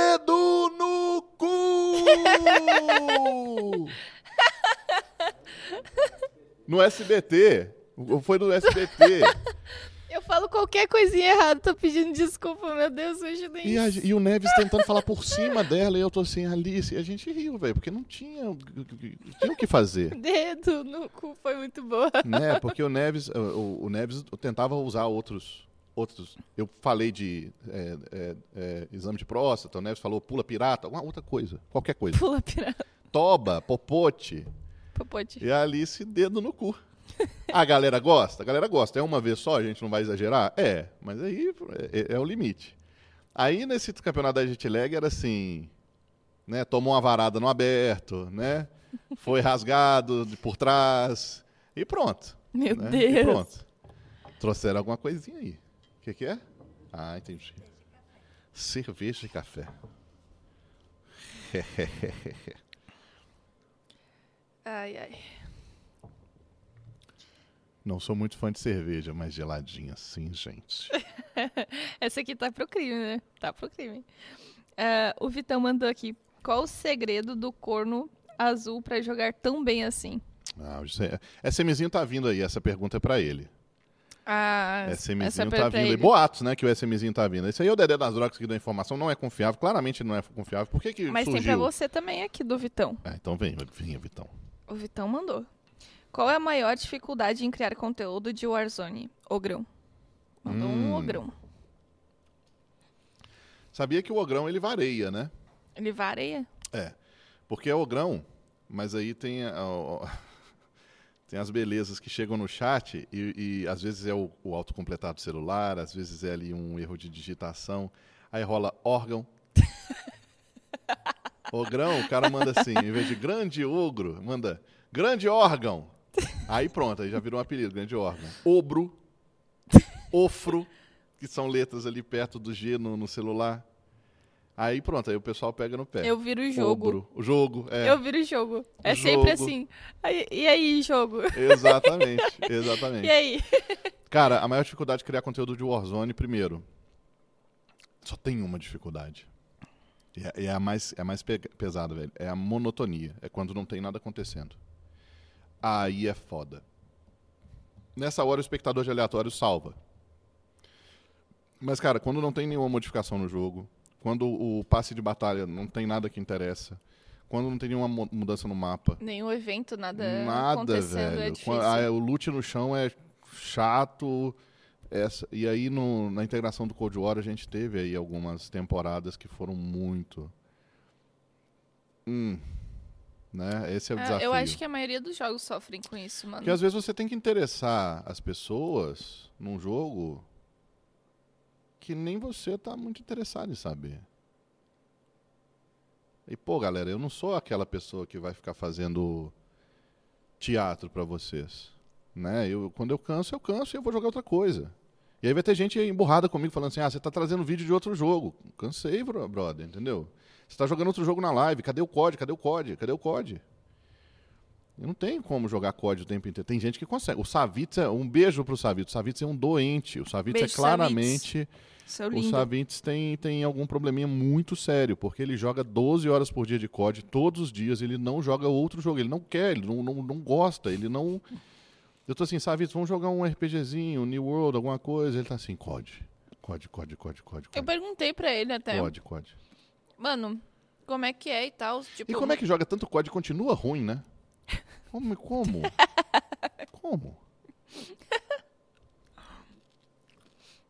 Cervejinha? Gente. Vai uma ampola? Só mandou uma, uma farpa aqui. Farpa Vai um amiga. danoninho? A pequena Eva perguntou, sairia do Brasil novamente? Sairia pra dar uma brincada. Só pra, assim... Teve o negócio lá do, do- do- de conhecer o estúdio da Blizzard, que era um bate e volta. Três dias, né? O Summit de Hearthstone. Aí vai. Pra esses eventos assim, evento. pô, é muito legal. evento. Ai, chama a gente pra um qualquer evento evento. em dezembro, em novembro. É isso, e aí você volta. Mas morar fora, nem a pau. Teve agora um evento que eu, eu queria ter sido chamada. E eu vou falar pra vocês, ser assim, sincera, né? Eu quero que Qual me evento? chamem no próximo, por favor, Riot Games. Qual Teve evento? evento da, do lançamento de Arcane lá em Los Angeles. Que aí teve evento. Teve evento. Eu gostei de Arkane. Então, teve evento que mostrava Zaun, as pessoas pegando na porrada, tipo, a milícia, pô, tudo. Que legal, velho. Que E legal. daí, tipo, teve vários criadores de conteúdo da Miane foi, inclusive. Que legal. Cara, é só de, Quero só de fazer aquele próxima, evento de você poder streamar o, o Arcane e assistir o Pô, episódio foi online, o Watch Party, irado, já foi é mu- muito legal. Foi né? muito irado. Eu, eu fiz, foi uma das pessoas que eu fiz. Isso aí é muito legal. É, a Vi foi um dos primeiros personagens que eu aprendi a jogar. É? No patch que eu, que eu joguei, ela tava bem forte na jungle. Foi um dos primeiros. E eu adorava porque é um personagem corpo a corpo, com mobilidade, descia porrada em todo mundo, buildava Uhum. escudo. Era isso. Ela é, ela é muito boa também no, no Wild Rift. Mas tem, tem vários problemas no Wild Rift. Então não dá pra pegar boneco solo kill e que vai, Uhum. literalmente vai. e não tem como você voltar, né? Tipo assim, seu time não dá follow-up e você vai sozinho e morre. Uhum. E a vai é, é assim, ela A, ulta. a vai E é a se seu rainha time- do vai. E se seu, seu time não acompanhar, ferrou. Você Uhum. morre ali e não tem mais nada o que fazer. Uhum. E tu fica morrendo infinitamente assim. Um dia eu vou pegar pra jogar um LOLzinho de volta. Joguei É, o é Wild legal. Rift. O Wild Rift não tinha o crocodilo, o jacaré? Agora tem Renectão. Alô, você que gosta ele de foi- crocodilo ligado na transmissão do Jogue como um Ogro? E aí? Que tal um celulol agora na pele do jacaré? Vamos Eles- fazer eles- várias top lanes assassinas com esse jacaré maravilhoso? Hoje eu ganhei de um. Ele falava assim: tem alguém preso nos meus dentes? Cara, e eles, ficam- eles falam bastante no, no Wild Rift. As, as falas ficam soltando bastante. É bom. Ó, o Diego Isaac. Tirando a risadinha da Lulu, velho. Que puta merda, velho. Que negócio chato. E o dos Ziggs, velho. Eu acho que tu não ia gostar de Serafine. Serafine fica cantando no seu ouvido a partida Gosto de inteira. Yordles. Gosto de Yordles. Mas a risadinha da Lulu e do, do, dos Ziggs. Puta merda. Nem sei fazer, mas é insuportável mesmo. Eu gostava de, de ficar fazendo a risada pra, pra irritar os. Contra o, O 4, time né? inimigo. Contra o 4? Contra o 4. Expande contra o 4. Ficava Nossa, fazendo. Tipo assim, eu ficava na, na frente dele, incomodando. Vamos parar de falar de LOL, que é uma má influência. até tá tiltar. Gente, não vão pro LOL, tá? Pô, LOL é, LOL é tão legal. Tão, tão legal. O Diego Isaac. Nossa, o nome dele é gigantesco. Não Diego Isaac. É. Pergunta se pra 2022 ele tem planos de expectar um vencedor. Ah, né? Vocês estão de trololô, essas perguntas são tudo trololô. Já tem espectador de vencedor no canal lá, é só, só ver aí a. Né? E eu, eu faço expectação de vencedores em todos os torneios, hein? Aliás, de todas as pessoas presentes no torneio, eu sou o único que chega em todas as safes finais. É? É. Eu É, tô você lá. tá lá telando. Você tá telando. Eu sou o único que entra no helicóptero em todas as partidas, junto com os vencedores. E aí? Você morreu no meio do caminho. Você foi derrotado. Eu estou sempre com os campeões. Tá sempre de prontidão lá. Ó, o The God Slim Shade mandou. Grande negócio do Encheu. Tamo junto. Atualizou as planilhas da, da, da Arena 1, colocando todos, todos os, os status pra gente, todas as estatísticas. Maravilhoso. Ele é do um viewer teu? Ele é Não, um... ele trabalha com a Arena 1, fez o- a Ah. transmissão lá da gente com, com o torneizinho lá, God, lá do, do, do, do, do Vanguard. Do Vanguard. Pô, da hora, mano. Ele mandou uma pergunta aqui pra você. Eu gostaria de saber se você curtiu comentar o camp no estilo CDL. Gostei. Multiplayer. Me chamem mais. Quero. E se com a chegada da Latam Challengers, eu posso ter a esperança de te ver comentando mais nesse estilo? Quero, gosto. Aham. É... é um desafio. Porque é um jogo muito rápido, como eu estava falando com a Jojo. Principalmente muita zona de né? conflito. É muita informação, mas é uma informação gostosa de trazer, porque o modo espectador existe. Activision, por favor, eu te peço. Você sabe que quando uma pessoa te pede, olhando seus olhos, por favor, por favorzinho, você não pode dizer não, né? Você não pode dizer olha, não. olha nos olhos da Activision ali. Activision, por favor, por favorzinho, um modo espectador pro Warzone. Pra gente não ter que ficar narrando, vendo a tela dos streamers. Pra gente saber onde tá a ação, o tiroteio. Pra gente ter um modo aéreo assim, ó, tipo um drone sobrevoando e mostrando ali que o Ninext está dentro de uma casa e no segundo andar tem o time adversário do Tony Boy. Entendeu? Não tem modo espectador? Não. Aí é complicado. Como é que narra? Olhando a Como é as que tela- narra, Dedé? Como é que narra? streamer. Como é que narra, Dedé? Conta pra gente. É, o torneio de O Dedé, Warzone é uma loucura, né? É uma loucura. Loucura, Falar a verdade loucura, aí. loucura. O Dedé tem que fazer todas as mágicas que ele conhece, imagina, ele tem que dar cambalhotas pra trazer as telas que estão tendo ação pra gente. Porque senão o torneio. Aí, tipo, quem tá jogando Activision, por favor. passa favorzinho. vocês. Por favor, por favorzinho. Já o modo multiplayer tem o espectador. E é muito bem. É muito bem feito. É, é- é gostosinho. Né? Você mo- é, tudo bem que o jogo é muito dinâmico, fica mudando muito a câmera. blá, blá, blá, muitas vezes não dá pra acompanhar muito o andamento da partida. Ah, O modo drone está lá, tem um raio-x, você vê por trás da parede, se o cara está escondidinho lá no escuro, assim, só esperando, dá pra ver tudo. Nós estamos vendo. Você acha que está escondido, mas nós estamos vendo. E isso falta no Warzone, cara. Não dá pra fazer um battle. Ô, gente, tem um vídeo no meu canal.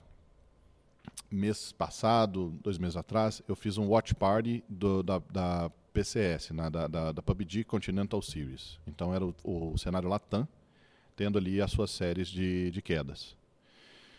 É, o modo espectador do PUBG é das coisas mais lindas que eu já vi na minha vida, tá? O modo espectador do É? PUBG é tudo de perfeito que você pode imaginar. O modo espectador do PUBG, eu dormiria abraçado com o modo espectador do PUBG. Porque o jogador ele vai jogar a granada, você vê o indicativo da parábola da granada fazendo assim, ó. Mostra Nossa. pontilhadinho.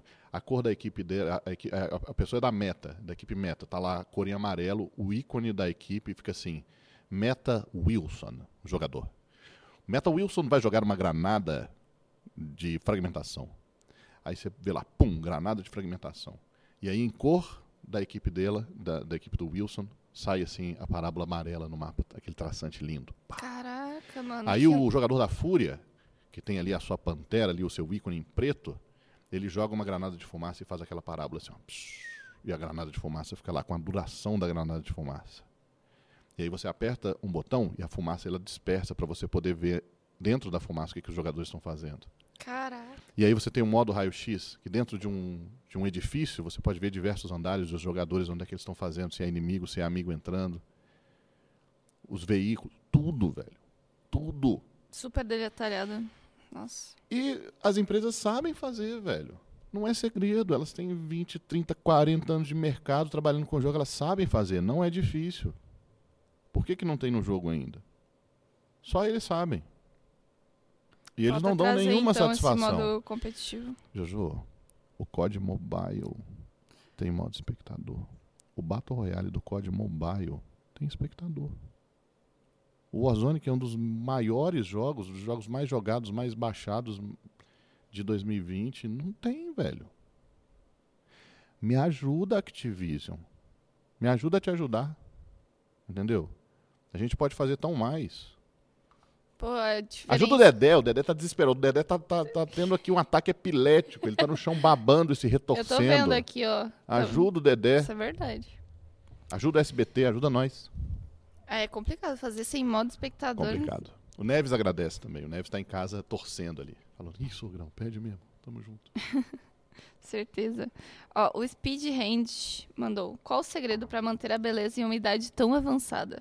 Esperma de golfinho duas vezes ao dia. Idade, ó, idade avançada. Ô, vai te tomar no seu cu. isso- Desculpa o palavreado. Olha esse É meu editor, ele tem intimidade, mas.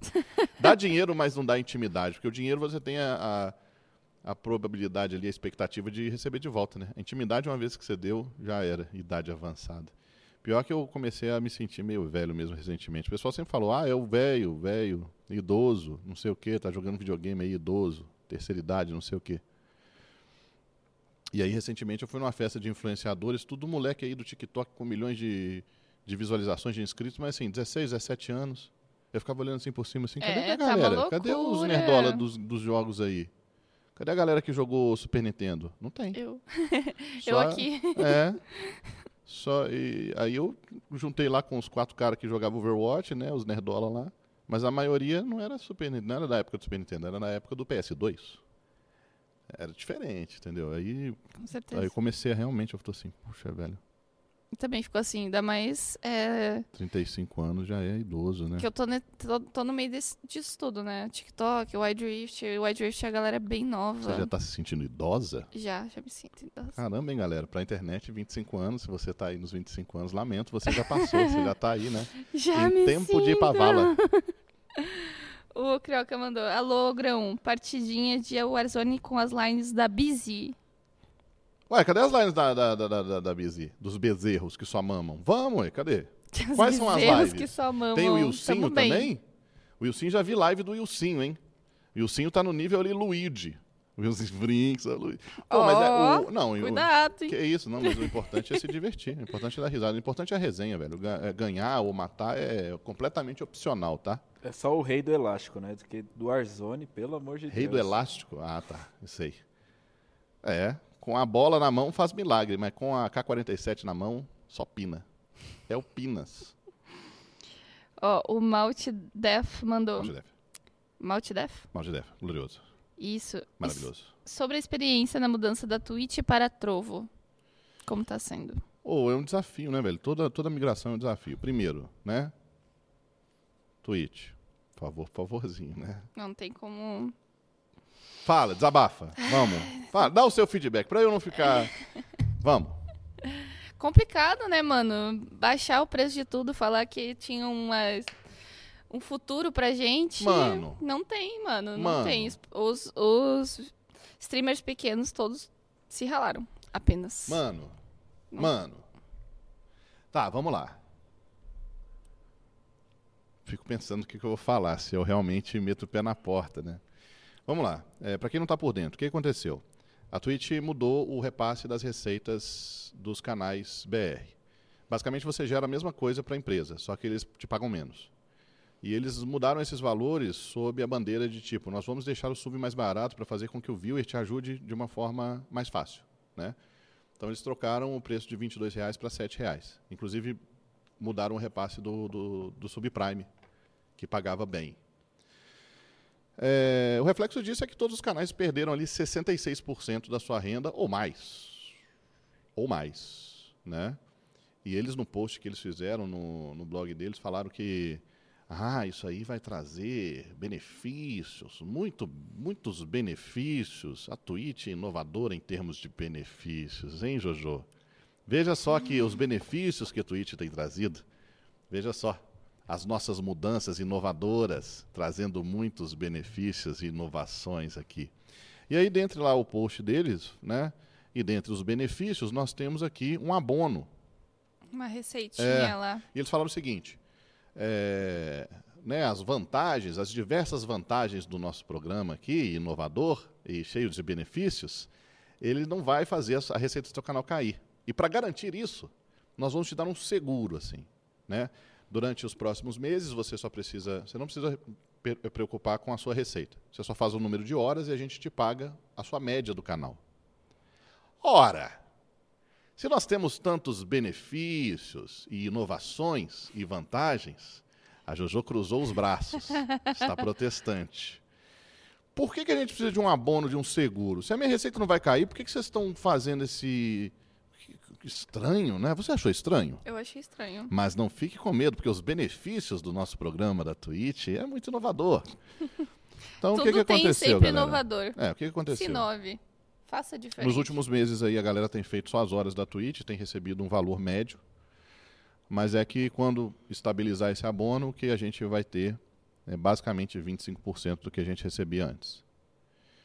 O que levou uma 25%, galera a ir mano. pro Facebook, o que levou uma galera a fazer live na, no YouTube, que levou a galera pra Buia. Buia e para Trovo, que foi a minha escolha. Então, assim, queria fazer essa migração? Não. Toda migração é sofrível, velho. É um desafio, é traumático, É sempre. é ruim para você, é ruim para os viewers. mano. Por sorte, a, a plataforma Trovo é muito boa e a interface dela é muito parecida com a Twitch. Ela é bem tipo, bonitinha. copia, Ela, mas não faz igualzinho. ela é bem bonitinha. é uma velho. Twitch verde. Ah, ah, ah, ah, ah. E, e lá a gente consegue monetizar melhor. Muito melhor. Muito melhor. Muito melhor. Muito melhor, Jojo. Ó. Por exemplo, ah, isso trazendo pra galera de casa que não. Eu nem devia estar falando disso, né? Chato pra caralho. Mas tudo bem. Não, mas a gente tá nesse assunto. Jojo, você tem saber. 100 dólares pra receber da Twitch. Hum. Eu sou a Twitch. Eu sou triste. E eu digo: Oh, meu Deus. olha, Jojo, que belos 100 dólares. Hum. Vamos partir no meio. 50% pra você, 50% pra mim.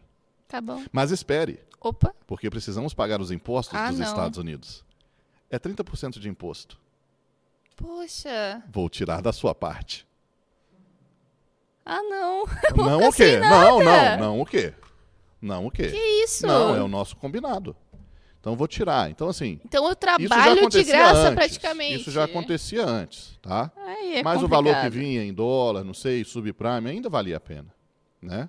E ainda tem a taxa, conversão, câmbio, vem via banco, enfim, enfim. não do reclamando, não PayPal. reclamando. Tipo, trabalhar com jogos é um é, é uma felicidade, né?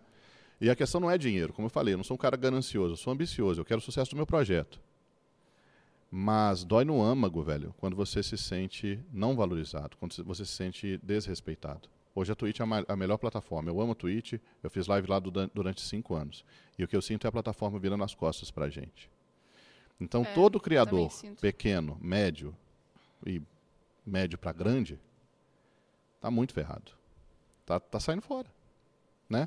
Quem, tem um, quem é enorme e ganha milhares de reais, ou milhões, ou tem um contrato exclusivo, não está se lixando. Para eles afetou zero.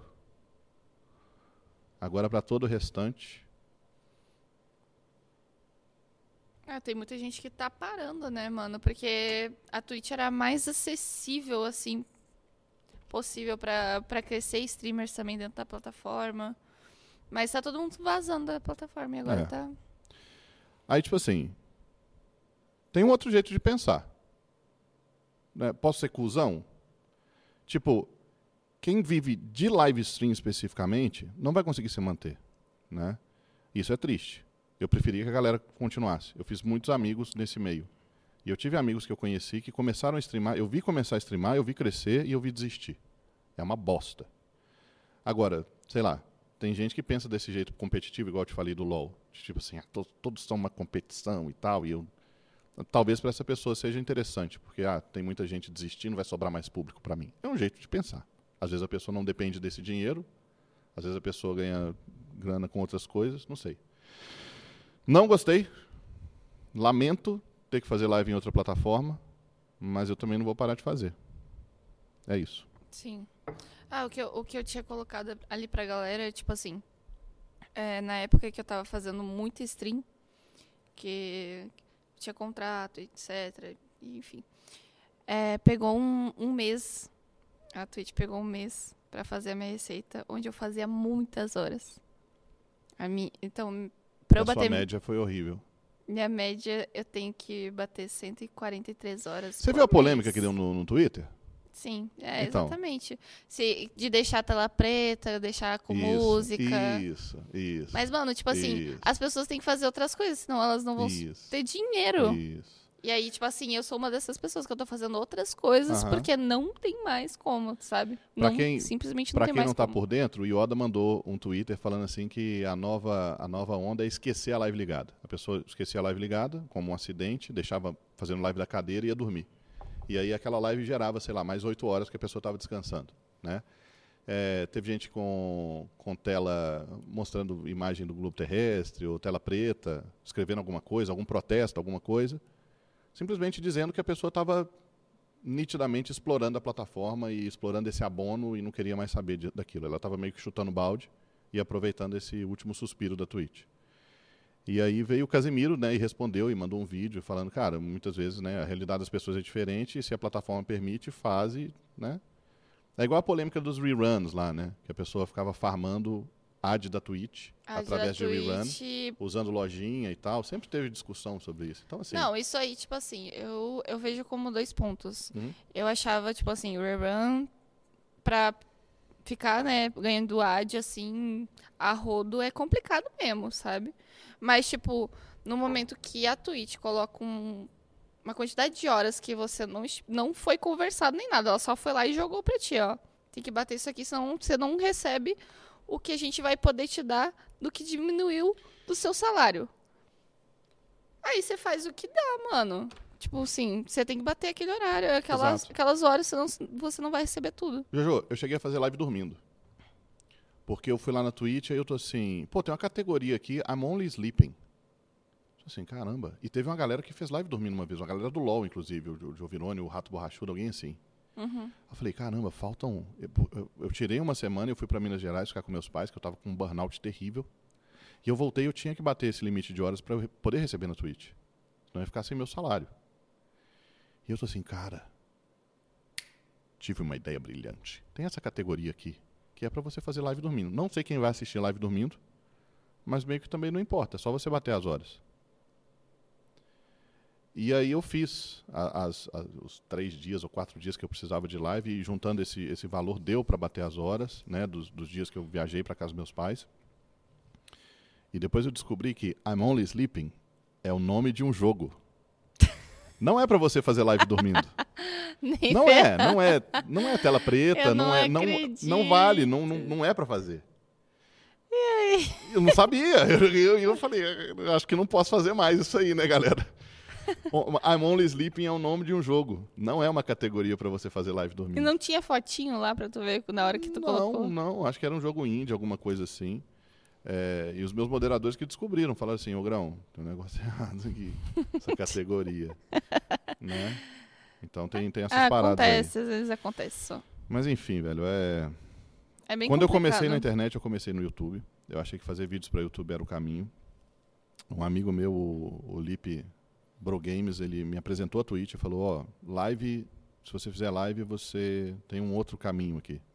Eu me apaixonei por transmissão ao vivo.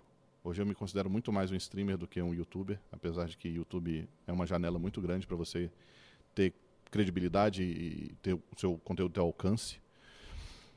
Mas é, é triste quando isso acontece, né? Quando a sua realidade de live streaming ela muda de, de, um- de uma hora para outra. Com Então, é, certeza. me, me dói bastante. Não, foi assim, passar as pernas. todo mundo. É complicado, mano. Mas força pra todo mundo aí que tá passando por isso. Essa cerveja está uma delícia. Sem mais perguntas? Acabou? Não tem mais pergunta? Pergunta aí. Olha lá, olha lá.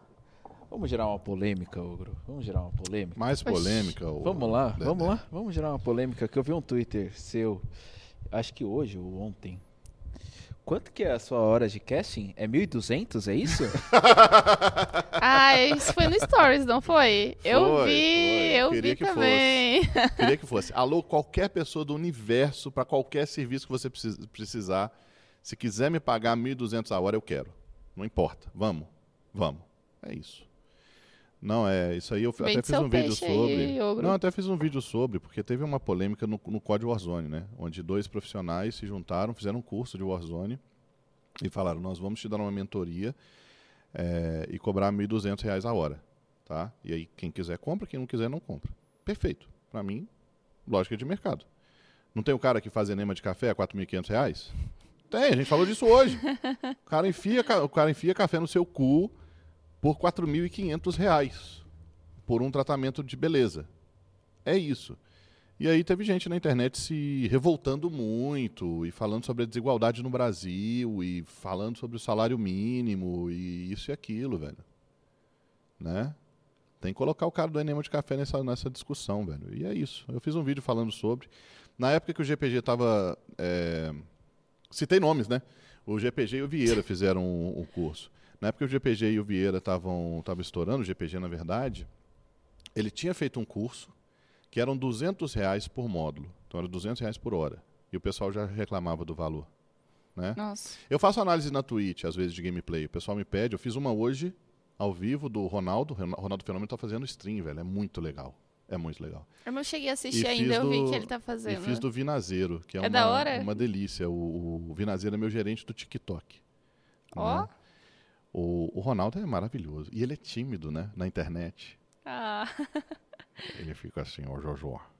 Tô aqui nessa. Agora começando, né? O live stream. O Nino me influenciou bastante, me inspirou. E agora a gente tá aqui jogar um código Warzone, né? E aí, Gal? Vamos jogar? Vocês são monstros, né? Vou ficar mal acostumado assim, porque eu jogo com vocês. Depois eu vou ter que jogar com o Kaká, né? O Kaká é horrível. e ele, ele, ele joga COD mesmo? joga COD no controlão e tal. Pô, da Ele hora, é, ele é mais casual, né? Ele dá até, é complicado. Ele fica nas, nas situações muito complicadas, porque ele joga com jogadores muito fortes. E eu fico nessa situação também, porque você tem que ficar correndo atrás dos caras, velho. Os caras tomam decisão muito rápido, luteia muito rápido, você correndo na frente, você vê o cara dois quilômetros de distância dando Eu bala sou- e você fica assim. Eu sou da dos Rush também. Sou maluca, psicopata. Cara, mas você pode querer ruxar. Só que seu corpo não acompanha, sabe? Às vezes, quando o Ronaldo estava em campo, ele pensava um, um passo, dois passos à frente do, do zagueiro. Eu vou cortar para cá e já tinha o feeling. Eu vou entortar esse cara. O Nino é assim. Ele pensa um, dois passos à frente do oponente. Então, enquanto você está pegando sua metralhadora no chão, o Nino já está 500 metros na frente correndo. Você é do rush. Você quer trocar a bala, você quer ir para cima. Só que o cara já tomou todas as decisões. Impossível você correr junto com um jogador profissional, assim. Sim. E você chega nas, nas fights, tá todo mundo morto. Acontece várias e várias vezes. Então é isso. Ai, ai. O que era a pergunta mesmo? Não sei. Já. Era essa a pergunta. Eu acho que era essa. Acho que pra finalizar, o Ah, SMzinho tá. em live, tá? Ah, esse então ele não vai vir. Esse vagabundinho, já sabia já. Mas- Vagabundinho. Mas aquela pergunta que era do SMzinho, você Ah. pode responder, Jojo, se você puder fazer novamente. Como é que Claro. o SMzinho faz pra jogar tão mal? Era esse ou tem mais? Peraí, deixa eu achar. Só pra concluir, eu faço, eu fiz, eu faço análises na live, né? E- Uhum. E, eu cobro 100 reais. E o pessoal reclama de 100 reais. O que dirá de 1.200? Então, Aí é complicado. Aqui, ó. Qual o segredo do corno azul para jogar tão bem assim? Não tem muita resposta, né? O talento, na verdade, o SMzinho é, é maravilhoso como criador. Ele tem uma licença poética, né? De, de ser um nordestino que fala muito palavrão e de, de pegar esse, esse estereótipo para ele. Ele fala algumas coisas que são até é, criticadas. Ele está sempre a um passo de ser cancelado na internet. Meu Deus. Entendeu? De, de vez em quando, aí ele xinga, fala umas coisas que não deveria, aí Entendeu? Ele fica naquela, assim. O pessoal sabe que é na zoeira. O pessoal sabe que ele é desse jeito, que ele gera risada e gera diversão na, na debossagem. É, e ele é sensacional desse jeito. A galera gosta dele. E gosta dele no bano, e gosta dele morrendo, e gosta dele ficando puto e batendo no, no, na mesa, entendeu? E gosta dele xingando, e chamando os Zanfas de, de maconheiro, de, reclamando que o Fábio deixou ele para trás. É isso aí. É uma peça do, do nosso cenário, né? O do, do, de COD. É peça rara, maravilhoso o SMzinho. É, mas não está no espectro dos jogadores profissionais, vocês sabem muito bem. Sabem muito Ele bem. tenta, ele tenta. A galera comemora quando o SMzinho pega alguma kill, faz alguma coisa. O time Mas dele isso que matou é hora, o. Ninext no jogo. É diferencial Matou o. Ninext no Gulag. Entendeu? Uhum. Os imundos. De vez em quando eles dão uma cagada, assim, vira um negócio, um mito. Porque o Ninext é o melhor jogador do Brasil. Né? Indiscutivelmente dos últimos anos. E aí um dos piores do Brasil vai lá no Gulag e mata o cara, tira o cara do jogo, a galera vai à loucura, vai lá, né?